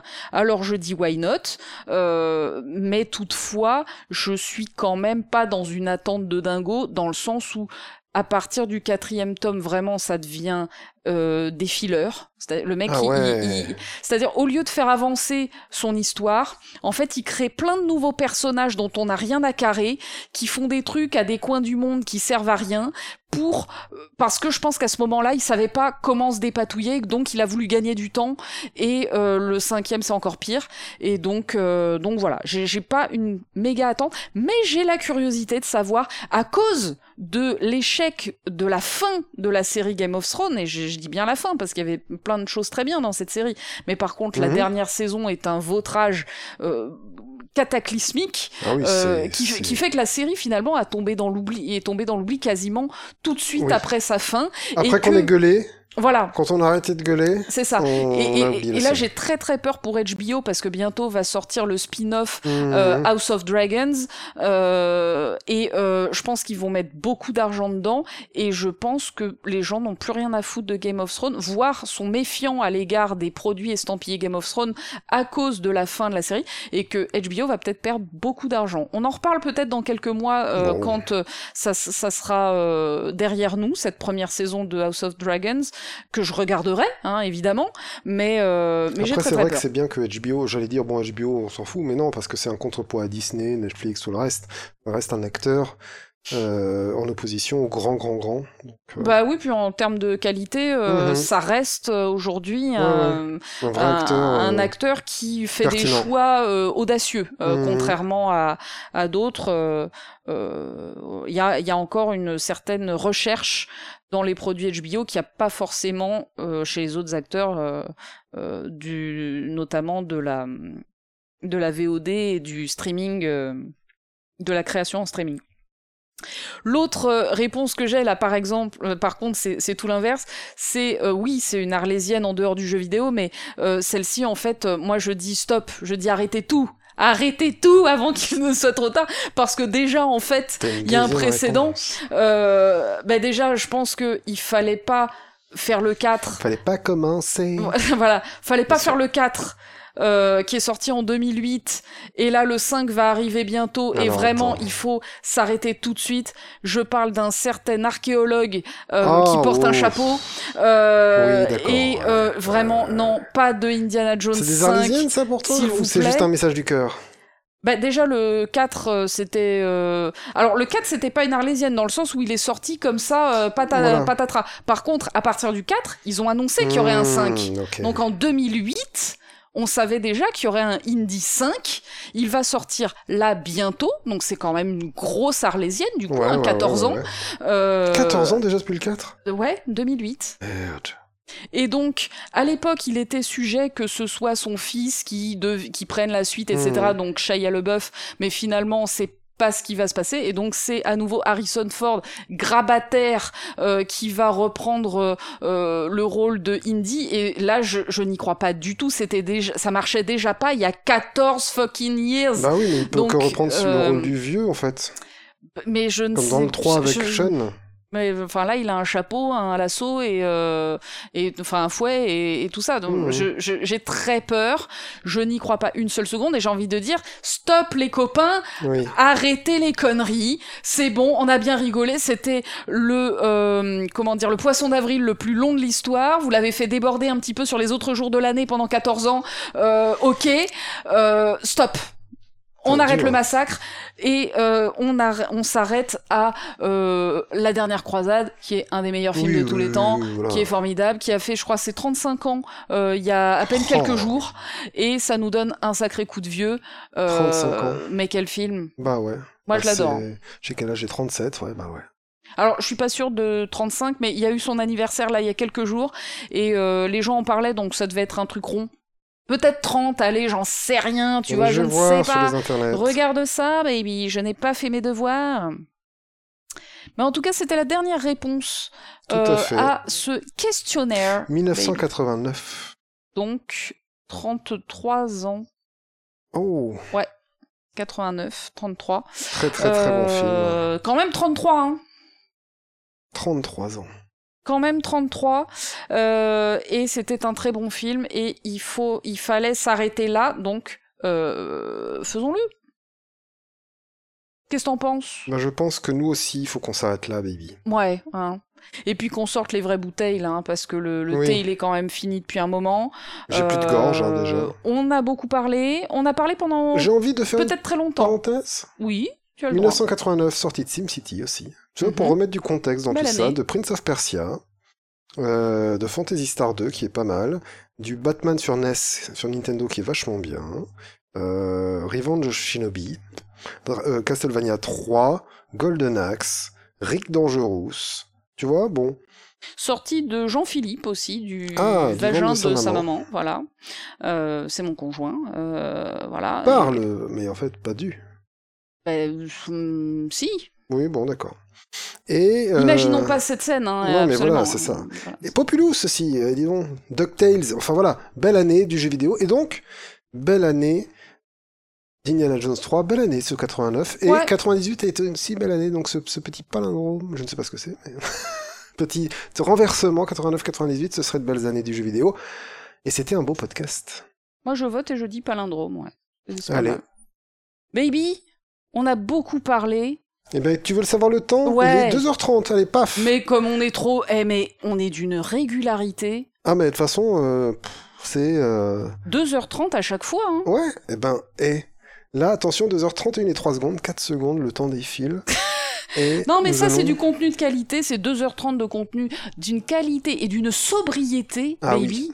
Très sobre. Ouais, trop sobre. Trop sobre? Moi, j'ai plus de sobre. gorge, de toute façon. oui, on va boire de l'eau. Au moins, quand je bois de l'alcool, Euh, tu vois, ça désinfecte à chaque fois, et puis... Oui. euh, On va sortir les petits, les, les petits amuse-bouches. Et baby, merci.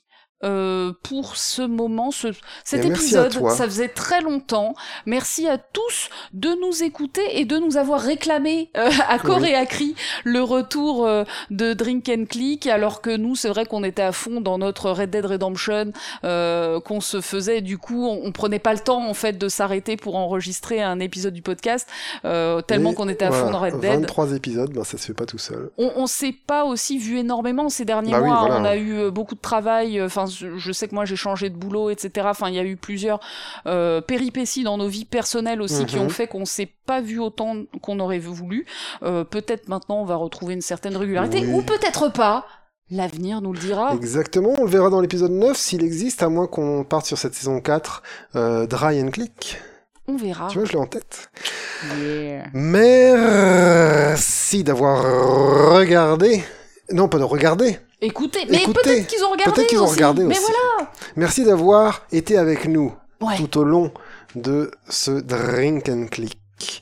Prenez soin de vous et à la prochaine. Salut. Salut.